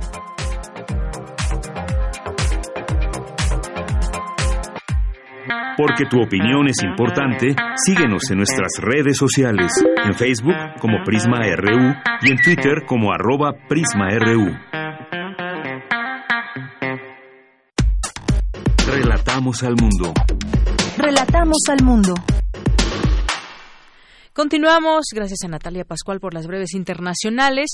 Y mañana recuerden, no se olviden de sintonizarnos como todos los días, pero en particular por ahí de las 2 de la tarde se van a dar a conocer los resultados del concurso de minificción que llevó a cabo Radio UNAM en el que participó mucha gente de prácticamente todos los estados de la República Mexicana, lo cual nos dio mucho gusto. Y también llegaron más trabajos de los que se pensaban, lo cual también nos da mucho gusto. Y aquí nuestro director general Benito Taibo dará a conocer los ganadores de este concurso. Así que no se lo pierdan. Mañana en vivo, ahí pues daremos a conocer estos nombres. Bien, pues vamos a continuar, vamos a continuar ahora platicando de las redes sociales. Hace unos días les platicábamos sobre cómo utilizan, les preguntábamos cómo utilizan WhatsApp y algunos nos dijeron, nos dieron sus respuestas. Ya José Luis León nos decía hoy con respecto a Twitter que les preguntábamos, porque justamente hoy ya está aquí con nosotros el maestro Luis Hurtado, que es académico de la Facultad de Ciencias Políticas y Sociales de la UNAM, director general de Comunicación Política y Aplicada. ¿Qué tal, maestro? Luis, ¿cómo estás? Buenas tardes. Buenas tardes, doña Leira. Muy bien, aquí andamos. Un gusto nuevamente estar aquí en Prisma y en Radio, eh, Radio UNAM. Así es, bueno, pues seguramente muchos de nuestros radioescuchas eh, tienen una cuenta de Twitter, pero muchos otros no, y, y, pero están familiarizados con la palabra, con el hecho de, por ejemplo, palabras como estar tuiteando, tweets y demás. Como sabemos, esta es una plataforma eh, social, es un servicio de comunicación con el que se puede compartir información de diversos tipo de una forma rápida, sencilla y gratuita. Que eso de gratuito, pues eh, bueno, es entrecomillado, ¿no? Pero eh, pues se puede compartir información. Muchos, mm, prácticamente todos los medios de comunicación tienen un Twitter a través del cual nos están informando de manera inmediata. Se pueden subir videos cortos, se pueden eh, subir ligas donde pues nos redirecciona a muchas muchos lugares como en caso de YouTube. Pero cuéntanos cómo utilizan los mexicanos Twitter Decíamos que no es una plataforma que utilizan tanto los jóvenes o los más jóvenes. Cuéntanos. Mira, eh, precisamente, eh, eh, como bien lo señalas, es una red sociodigital que tiene características muy particulares. de esto voy a empezar a abordar en un momento. Pero antes de eso, sí sería bueno enfatizar, digamos, que en México, según los datos del Instituto Federal de Telecomunicaciones, en su más reciente sondeo a nivel nacional, ubica a Twitter como la quinta red sociodigital más usada por los mexicanos, o sea, está por debajo de Facebook, de Instagram, de YouTube y de WhatsApp. ¿Y por qué? ¿A qué se debe, digamos, este rezago? ese uso menor. Sí, ese uso menor, eh, sobre todo porque hace aproximadamente cinco años, en el 2014 fue cuando más crecimiento tuvo en México y más presencia tuvo en México Twitter, pues eh, precisamente tiene que ver por la cuestión generacional. Eh, recientemente, abordando con unos colegas, hablábamos de la, la limitante que tiene, digamos, Twitter en el caso de para compartir mensajes. empezó como una red que solamente te permitía 140 caracteres, o sea, eran casi como mensajes eh, como telegramas, o sea, era básicamente corto, y con el objetivo de que fueran rápidos, o sea, muy sintéticos y al grano, ¿no? A lo que iban. Eh, a raíz, digamos, de esta desaceleración, que no solamente fue en México en el 2014, ¿no? sino fue en el mundo, eh, digamos, esta red sociodigital hizo una modificación para permitirte ahora 280 caracteres, lo cual, pues, al principio fue muy criticado porque pensaron que ya se estaba volviendo viendo una red como Facebook, ¿no? En ese sentido. Y este fue criticado, pero últimamente pues ha tenido una mejor reacción. Ahora, bajo esa dinámica, este, ¿qué ocurre con las nuevas generaciones? Pues las nuevas generaciones están muy acercadas al consumo de información, pero ya no tanto textual, sino más bien al consumo de manera visual. eh, por ello florecen hoy en día la, en las redes sociodigitales muchísimas imágenes, muchísimos videos, eh, so- sobre todo muchísimas infografías y hoy en día está también muy en boga las transmisiones en vivo. Ajá. Bajo esa dinámica, entonces entendemos por como qué- esta que estamos Sí, transmitiendo en Facebook Live. Exactamente, exactamente. Eh, esa es la tendencia que está dando y con esto, pues Twitter en su momento no pudo, digamos, competir. Que eh, recordemos que hace unos años, aproximadamente hace dos años, ellos, eh, dos o tres años, ellos fundan lo que es este Periscope, Periscope, y empiezan, ajá. digamos, con las transmisiones en vivo. Pero pues a los seis meses ya Facebook había sacado Facebook Live y lógicamente le, le restó esta, digamos, esta premisa que tenían y esta forma de acercarse al público, ¿no? Eh, Mediante las transmisiones en vivo. Ahora, bajo esa lógica, ¿cómo lo utilizan los mexicanos? Es una pregunta que nosotros fundamentamos.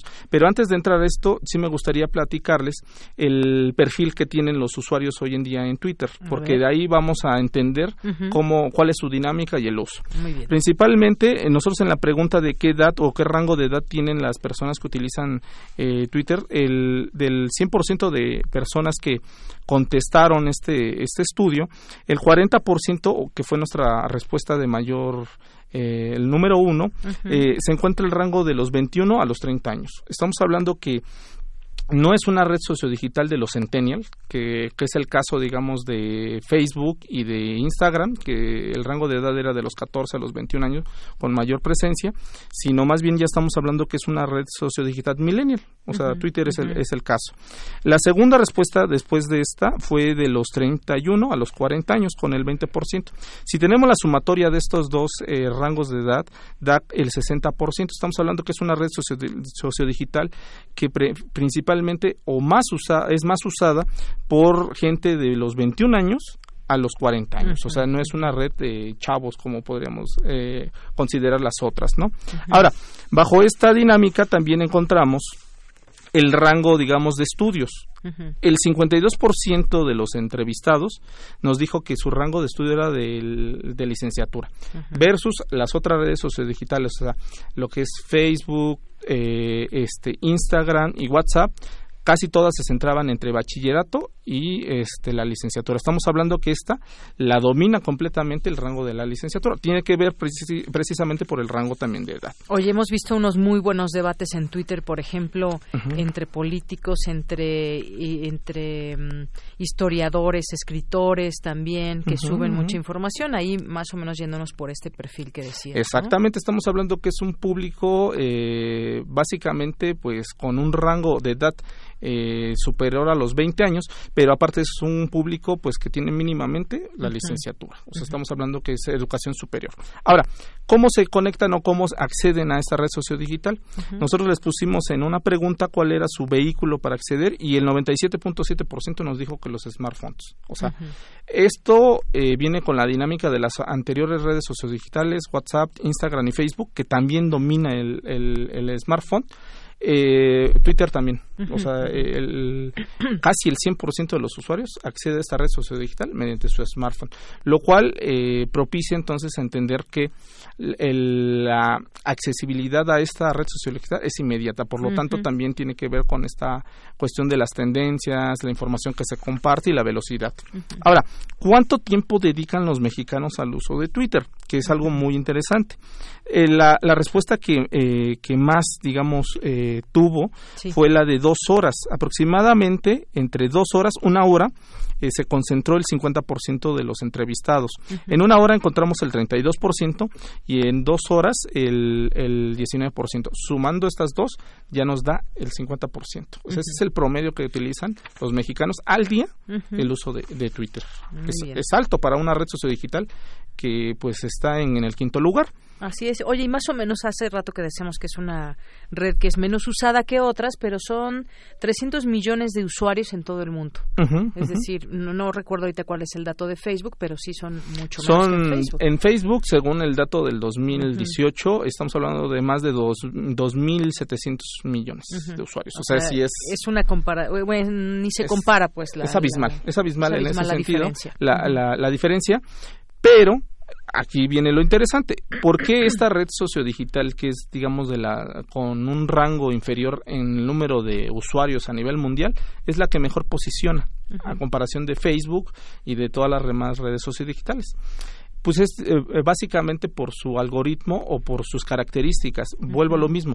Esta es una red sociodigital que está pensada en una cuestión de telegrama, o sea, son mensajes rápidos y por lo tanto esto propicia que la información viaje a mayor velocidad. Ahora, tiene el ingrediente extra que es las etiquetas que son comúnmente conocidas como hashtag, las cuales tú colocas un tema y ese tema si es del agrado o del interés de, la, los usuarios en, cuestión de segundos o minutos se posiciona a nivel nacional o mundial, ¿no? Cuando se vuelve mundial es un trendy topic. Esto permite que al momento de que surge ese interés no solamente nacional o mundial sobre un tema, pues lógicamente otras redes sociodigitales volteen a verla y lo, lo, repliquen o empiecen a hablar de ello. Por ello, eh, yo he sostenido en varios espacios es que eh, Twitter, a diferencia de las otras, es la red sociodigital que mejor posiciona temas a nivel mundial dentro de la esfera pública digital. Por eso, cuando ocurren ciertas desgracias, algún este comentario, pues eh, no correcto o un descuido o un accidente o cualquier suceso que se esté dando en el mundo, eh, pues Twitter lo posiciona en cuestión de minutos. Les por poner un ejemplo, digamos, si alguien, un eh, político, empresario, artista o deportista se llega a equivocar en algún comentario o hace un comentario que no es eh, eh, en su momento apreciado por los usuarios de Twitter, se posiciona. Si está ocurriendo un evento, ya sea un evento deportivo, un evento, un espectáculo, eso, también se posiciona muy rápidamente. O también si está ocurriendo un accidente, o un suceso, un hecho que es del interés mundial. Recordemos el caso del incendio en la Catedral de Notre Dame. En cuestión de segundos ya era tema mundial, ¿no? Esas son las ventajas que tiene Twitter pese al número de, o sea, si lo comparamos con Facebook en el número de los usuarios, ¿no? Pero es la que mejor posiciona eh, frente a todas las demás redes sociodigitales. Ahora, ¿cómo lo utilizan en, México o cómo lo utilizamos en México? Aquí viene un dato muy interesante que es que la, el 67% de los de los usuarios le dan este lo utilizan principalmente para informarse. Estamos hablando que es un público pasivo. O sea, solamente... Nada más leen. Leen. Leen. Ok, eso desde ahí ya estamos denotando. Sobre todo esto lo quiero encaminar para entender la cuestión de la, la polarización que hay a veces en las redes sociodigitales, principalmente en Twitter, o también para entender la, la, en llegado momento cómo se generan estas tendencias en, en, las redes sociales. Ahora, después de esta opción, porque era una opción múltiple, esta pregunta era para diferentes opciones, encontramos con el 62% el retweet. O sea, estamos hablando de un público que es pasivo en el sentido de que nada más lo utiliza para informar este, y eh, no solamente informa, sino que comparte lo que ellos ven. Estamos hablando que no son generadores como tal de tanta información como en otras redes sociodigitales. De ahí viene entonces eh, eh, lo ato, digamos, con el caso de la polarización. Si vemos que algún líder político, un líder este, de cualquier índole, posiciona un tema o emite un tema, la gente se informa, pero no solamente se informa, sino que comparte esta información.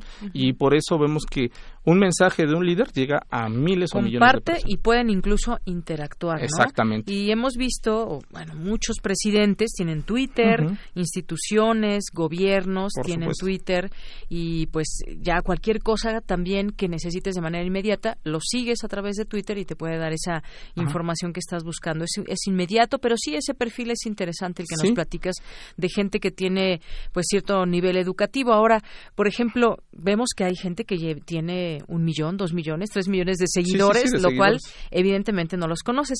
A diferencia quizás de, por ejemplo, en Facebook, que a lo mejor también no conoces a todos, pero tiene un límite, me parece. Sí, cinco mil. Una cuenta normal eh, te permite nada más cinco mil. Si tú ya rebasas eso, pues creas eh, un fanpage para poder tener más seguidores. Que ya es otro tipo de, de uso que se le puede dar. Y mucha gente utiliza el Facebook porque tiene ahí a su red de amigos o a personas que conoce, por lo menos, ¿no?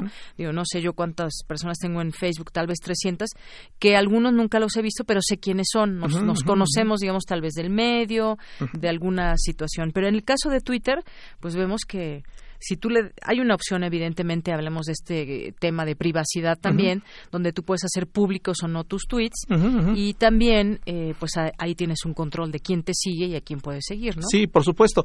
Esto tiene que ver también con la cuestión vuelvo a lo mismo eh, a diferencia de Facebook que es una comunicación recíproca. Qué quiere decir yo puedo ver lo que tú publicas siempre y cuando seamos amigos. O sea, nos ata un vínculo directo de o sea, que tú aceptaste mi solicitud o yo yo acepté tu solicitud.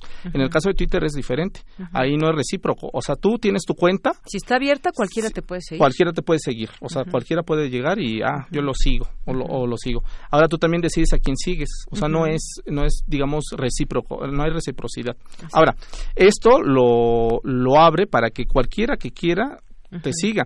Con ello, pues eh, hay gente, como bien lo señalas, tiene millones de seguidores, o sea, y muchas veces no conoces a sus seguidores.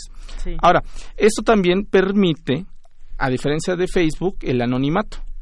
Y ahí va de la mano, y vuelvo a lo mismo con la polaridad que eh, al ver anonimato no sabes quién es el que está detrás de esa cuenta o y viene el fenómeno famoso de los bots no hay miles de cuentas o millones de cuentas eh, en las cuales ese anonimato eh, agreden o posicionan temas. Bajo esa dinámica por eso encontramos la parte y esto ya lo vamos a atar con los famosos fake news y lo quiero lo quiero resaltar en esta parte porque precisamente al, al, no haber un control de reciprocidad, tú no sabes quién está del otro lado o por lo menos no, no, no tienes la certeza. Ahora, si es una red social que te permite posicionar en cuestión de minutos o segundos un tema, entonces tú puedes crear una eh, centenar de cuentas y que esas cuentas eh, utilicen un hashtag o un tema y posicionar, ya sea a favor de algo o en contra de algo. Ahora, también tiene que ver con la cuestión de que no necesariamente posicionen un tema, sino que a veces repliquen lo que otras personas digan. Un líder eh, de cualquier índole publica algo y ahí vienen los bots y dicen, ah, vamos a darle retweet. Y cuando vemos ese retweet se vuelve viral, o sea, se vuelve un fenómeno viral. Y esto va de la, mano de que qué ocurre cuando estos líderes, que estoy ya eh, atando todo esto, comparten información y cuando muchas veces últimamente se ha dado de que hay líderes llegan a compartir información falsa imagínate la, falsa o inexacta, y demás y entonces al, tener tantos miles o millones de seguidores pues esto se vuelve un problema. Un problema exactamente. Y esto va de la mano cuando nosotros les preguntamos eh, eh, en ese sentido qué tanto creen en la información que ven de Twitter la gente o por lo menos eh, encontramos que esta red sociodigital es del del de la pues em, que creen bastante en esta red sociodigital los mexicanos, o sea, es confiable. la respuesta número uno fue 8, en la escala del 1, que es menos, al 10.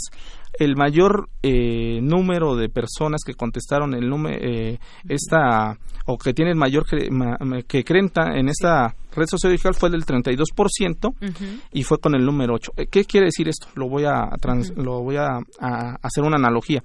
Que es, de 100 personas que, que están en Twitter, esas 100 personas, el 32% cree, de cada 10 tweets que ve, creen en 8 de ellos, no en 2. Imagínate que en 8 de estos mensajes haya uno que es falso y lo llega a retitular, que vemos que es el 62% de los entrevistados retituea. este es un, estamos estamos hablando de que es un fenómeno que se vuelve inmensamente grande. O sea, una noticia falsa se vuelve en cuestión de segundos tema de conversación. Pues Por poner un ejemplo, nada más así rápido, recordemos hace unos días que una usuaria de Twitter dijo que iban a sacrificar a los gatos que se encontraban en Palacio Nacional, la cual era información falsa, porque ya la Secretaría de Ciencia dijo que iba a hacer una campaña en conjunto con la Facultad de Veterinaria de la UNAM para pues control y, esta cuestión de, salud de los de los gatos. Bueno, la información era inexacta de esta usuaria y cuando vemos se volvió tema número uno ese día en cuestión de minutos y segundos. Así es. Bueno, esto y más puede pasar con, con Twitter. Nos dice por aquí el Zarco que ni cómo negarle este vicio de los 280 caracteres. Pues sí, y, y, presidentes como el presidente Donald Trump que se la pasa con tweets y un tweet genera pues una serie de situaciones no solamente en su país, en todo el mundo, ¿no? Exactamente. Así de este alcance estamos hablando de Twitter y los usos que puede llegar a tener y cómo lo usamos los mexicanos, aunque no a comparación de otras redes sociales no exista un número de usuarios similar a Facebook, por ejemplo, pero tiene también su incidencia y tiene también eh, pues eh, esta visibilidad dentro de las redes sociales. Pues muchísimas gracias, maestro Luis Hurtado, como siempre que nos vienes a compartir aquí información interesante, útil para ver cómo, cómo funcionan las redes sociales en México. Muchas gracias. Al contrario, muchísimas gracias y ya nada más vendemos a presentar el último informe que es el correspondiente a YouTube. A YouTube. Bueno, pues también aquí lo esperamos y aquí te esperamos, por supuesto. Muchísimas gracias. Buena tarde. Gracias, muy buenas tardes. Maestro Luis Hurtado, eh, de la Facultad de Ciencias Políticas y Sociales de la UNAM y director general de Comunicación Política y Aplicada. Relatamos al mundo. Relatamos al mundo. Porque tu opinión es importante, síguenos en nuestras redes sociales, en Facebook como Prisma RU y en Twitter como arroba PrismaRU. Queremos escuchar tu voz. Nuestro teléfono en cabina es 55 36 43 39. Gaceta UNAM.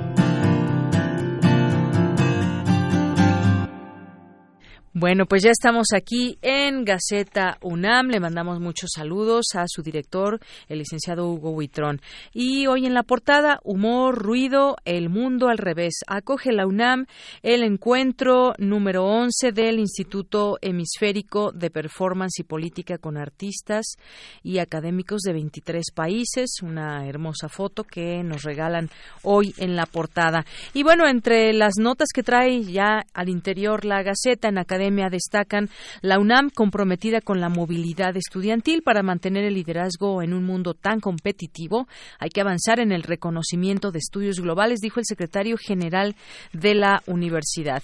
Otra nota más, descubren el, veneno de alacrán antibiótico contra la tuberculosis y que bueno, el veneno del alacrán en otros momentos hemos hablado de él y de todos los usos que puede tener. En esta ocasión se trata de dos compuestos capaces de combatir cepas de esta enfermedad y al estafilococo dorado. En otra información, la espectroscopía fundamental en la ciencia básica, sin avance económico, ni bienestar, ni seguridad, dice el rector Enrique Graue. En su participación participó la universidad con propuestas para el desarrollo. La sociedad cierra los ojos ante la explotación infantil. 3.2 millones de niños y adolescentes trabajan en México en actividades no permitidas, no remuneradas y domésticas en condiciones inadecuadas. En comunidad desarrollan alumnos tratamiento para labio y paladar hendido. El reto detectar a tiempo la malformación por medio de un ultrasonido en las primeras semanas de gestación. Autonomía, libertad que permite el pensamiento crítico en la Facultad de Derecho, acto por los 90 años de la autonomía universitaria en la antigua escuela de jurisprudencia. Y reciben académicos máxima presea de la arquitectura Gala, eh, impulso para consolidar a la UNAM como universidad sustentable.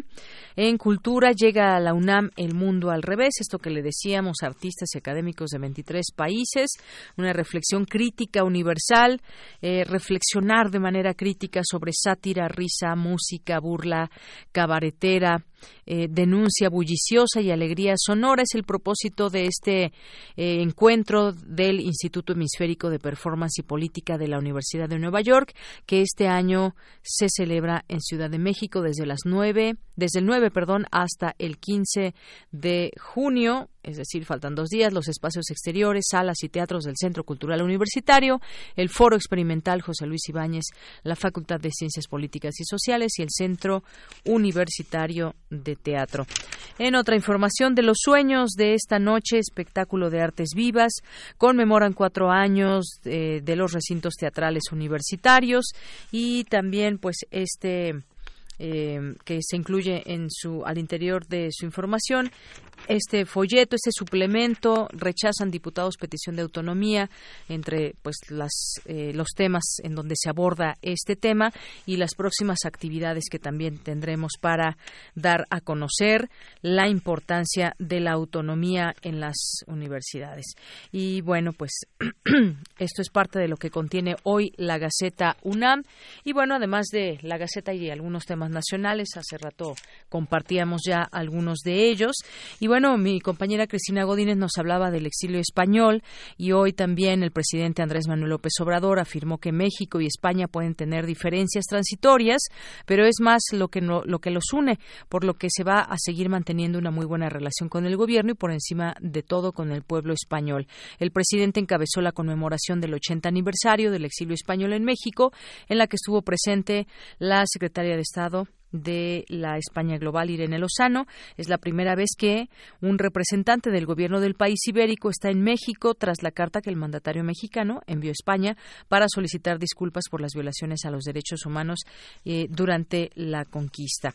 Bueno, parte de lo que también se vivió el día de hoy y también vinculan a proceso a tres militares ligados al robo de hidrocarburos. Un juez federal en el Estado de México vinculó a proceso a tres elementos de la Secretaría de de la Defensa Nacional por delincuencia organizada por cometer para cometer robo de hidrocarburos y permanecerán presos en el penal federal del Altiplano. Parte también de la información nacional del día de hoy. Porque tu opinión es importante, síguenos en nuestras redes sociales, en Facebook como Prisma RU y en Twitter como arroba PrismaRU. Queremos escuchar tu voz. Nuestro teléfono en cabina es 55 36 43 39. Prisma RU.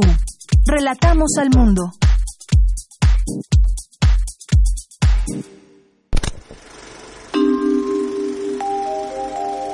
Cine Maedro.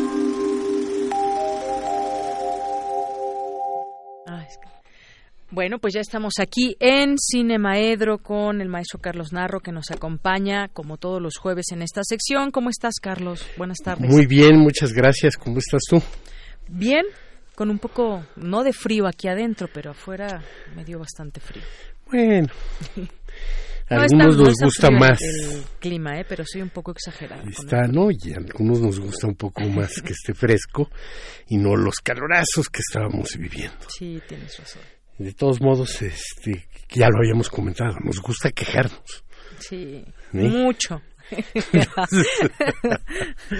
y este y hace algunos años nos motivaban, ¿no? Nos decían, no, es que las cosas están mal porque no se quejan. Entonces, bueno, pues ya nos arrancaron a quejarnos y ya nos, gusta quejarnos de todo, de todo. ¿eh? El este algunos de mis eh, compañeros se van volviendo quejosos, amargados, terribles, ¿no? Y se los digo, pero traten de sonreír, traten de divertirse más, ¿eh? ¿No? Pero bueno, a veces no están las cosas como para sonreír, pero, pero siempre podemos hacer un intento, ¿sí? Y siempre podemos estar en ánimo mejor de lo que las cosas nos, nos proponen. Y el cine siempre es una manera de salirte de eh, del estar mal. Y bueno, pues el, el cine, fíjate que la vez pasada me quedé eh, pensando, porque alguno de tus eh, radioescuchas o de nuestros radioescuchas te escribió diciendo que extrañaba que hiciéramos recomendaciones. Entonces dije, bueno, cierto, independientemente del tiempo que tengamos, independientemente de que utilicemos la posibilidad de las películas para hablar de la realidad, no está de más que siempre intentemos dar una recomendación o varias.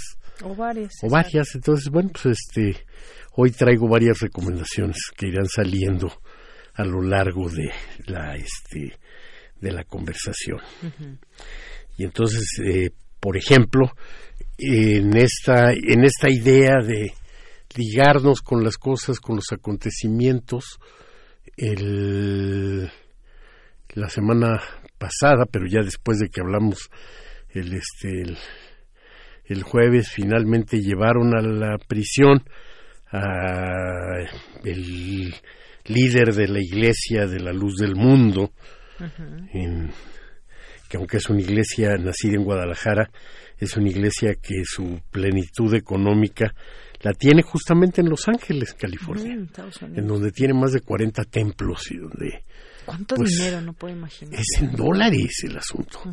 Y es una iglesia que yo creo que la, la este, última en, su caso, en la que el poder del, del patriarca se hereda. Entonces se muere Samuel y se queda Nazón.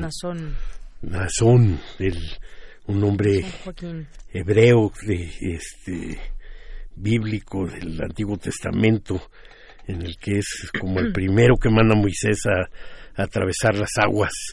Y entonces, desde entonces, el, el nombre se le aplica a quienes son como los iniciadores, pero bueno, en este caso no, en este caso se lo ponen a un sucesor y que hereda todo ese poder económico y todo ese poder este, perdón, respeto a todas las, las religiones, pero que parece más satánico que otra cosa, el tener un pastor que tiene todo el poder eh, sobre sus feligreses, sobre su comunidad, un poder prácticamente absoluto, en donde este, define todo, ¿sí? la vida sexual de sus este, de sus feligreses, la manera en la que se visten, la manera en la que se pueden relacionar, quién se puede casar o no, quién puede hacer o no determinadas cosas. Y me recordó a una, una película, una interesante película mexicana dirigida por este Alfredo Ripstein, que se llama El Evangelio de las Maravillas, que trata sobre una comunidad de rasgos eh, muy peculiares también en la Nueva Jerusalén, una, una comunidad que existe en, este, en Michoacán y en la que eh, una mujer, que en la película va a ser Katy Jurado, creo, sí, una mujer que es este Katy Jurado, recibe una aparición de la Virgen del Rosario en donde le pide la fundación de esa comunidad. Ella va con el cura, el cura que en la, película es este Francisco Raval, y fundan la Nueva Jerusalén. Y en esa Nueva Jerusalén va a surgir una, qué sé yo, este, eh, una figura parecida a la de a la del apóstol de la luz del mundo, encarnada en la niña casi entonces este, representada por Eduardo Gurrola en uno de los de las mejores actuaciones de, del mundo, de toda la historia del cine mexicano. ¿No? Eduardo Gurrola brilla realmente en su papel ahí y, con, con, este, con los otros dos grandes actores que la acompañan, le dan a esa película un nivel distinto de entrada por eso, por las extraordinarias actuaciones. Entonces, bueno, ahí queda la recomendación. Si ven el Evangelio de las Maravillas en algún canal o en una copia en DVD o lo que sea, no se la pierdan. Una película importante. Y sobre ese mismo, no sobre ese mismo tema, pero siguiendo sobre las acusaciones al líder este Joaquín García este Joaquín García de la Iglesia de la Luz del Mundo pues este eso se liga con todas las acusaciones que hemos visto en la Iglesia Católica a los curas pederastas y demás, y en la cual una de las maneras más elegantes en las que se ha tratado es una película de Almodóvar, de Pedro Almodóvar. Una película en la que los actores que van a protagonizar esa secuencia de seducción de un cura sobre un feligrés la van a representar eh, Daniel Jiménez Cacho como el como el sacerdote y Gael García Bernal el, joven que está en este en formación el estudiante al que va a seducir este este cura en esa mala educación. La mala educación una una película importante también y bueno pues de 2004. Este, es de 2004 es decir hace 15 años cuando cuando Gael todavía no tenía permiso legal para andar fumando marihuana, como ahora ya lo tiene. ¿Y, lo ejerce? no sé, pero lo importante de su juicio, no sé si lo ejerza o no, pero lo importante de su juicio es que fue el quinto y con eso se sienta la jurisprudencia que ya permite que cualquiera de nuestros amargados compañeros trate de relajarse un poco fumando su toquecito de marihuana, porque al conseguir Gael el quinto amparo, se sienta la jurisprudencia. Y entonces eso ya no es este exclusivo para esos cinco que ganaron el amparo, sino ya se convierte en algo que este que tendrá que terminar en la normalización del, del asunto. ¿no? Entonces, bueno, eh, Ligados a ese tema, por ejemplo, están, eh, pues está, por ejemplo, en Primera Plana, que fue una película también donde se abordó el tema de la pederastia desde el periodismo, pero cómo se hace, pues, todo este, esta investigación, este expediente, cuando suceden cosas como esta, que aquí lo vivimos con Marcial Maciel, ¿no? claro, bueno, y en esa, en ese, eh, la, la, investigación sobre Marcial Maciel desencadenó una serie de documentales muy muy importantes y que pusieron en jaque el asunto de la libertad de expresión, porque el Canal 40 desarrolló, cuando era independiente, desarrolló esos eh, este, esos reportajes, esos reportajes y eso terminó en un castigo publicitario para esa televisora por parte de alguna de la empresa, la, empresa panadera más importante quizá de México y una de las más importantes del mundo, a la que no le pareció que quedara en cuestión el nombre de Marcial Maciel, que después se ha demostrado infinidad de veces todos los las atrocidades que cometió a nombre de la con su propia familia sí sí sí sí. Entonces bueno por supuesto que este que el, tema de de la Iglesia de la Luz del Mundo nos da para mucho en el en el, cine. pero quería yo además hacer algunas otras este recomendaciones eh, para quienes están desde Netflix que yo creo que ya es una plataforma sobre la que vale la pena. Ahí vi una película que se llama Elisa y Marcela. Una Ay, yo lo estoy viendo, la dejé a la mitad. ¿Por qué la dejas a la mitad? Me quedé dormida. Ahora van a creer que te aburriste y no, que estabas muy cansada. No, está, está es una película de una gran directora del cine español que es Isabel este, y es una película que trata un tema este fuerte también, hace más de un siglo las ubica en una en una provincia española y con una fotografía estupenda y maravillosa y una gran puesta en, escena nos va a narrar un amor prohibido entre dos mujeres. Y creo que vale la pena también asomarse a eso.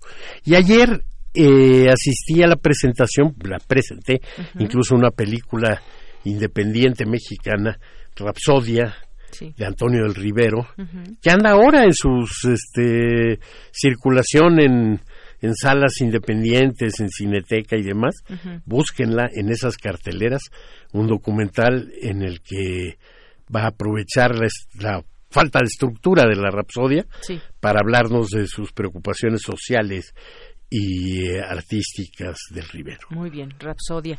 Pues ahí están algunas recomendaciones, ojalá hayan tomado nota y díganos también si les gustan estas recomendaciones, véanla, véanlas y ya nos platican. Bueno, pues muchas gracias, Carlos. No, gracias como siempre a ustedes y gracias a tu público, a nuestro público. Claro que sí. Pues mañana cumplimos 82 años. Sí, mañana 82 años. Vengan a las actividades que habrá ahí en la sala Julián Carrillo con motivo de este aniversario. En Intersecciones tendremos una sorpresa en el en el este concierto de celebración de nuestros 82 años. Muy bien, pues con esto llegamos al final de esta emisión. Gracias, buenas tardes y buen provecho.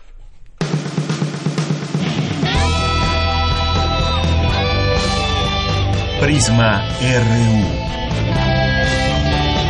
Relatamos al mundo.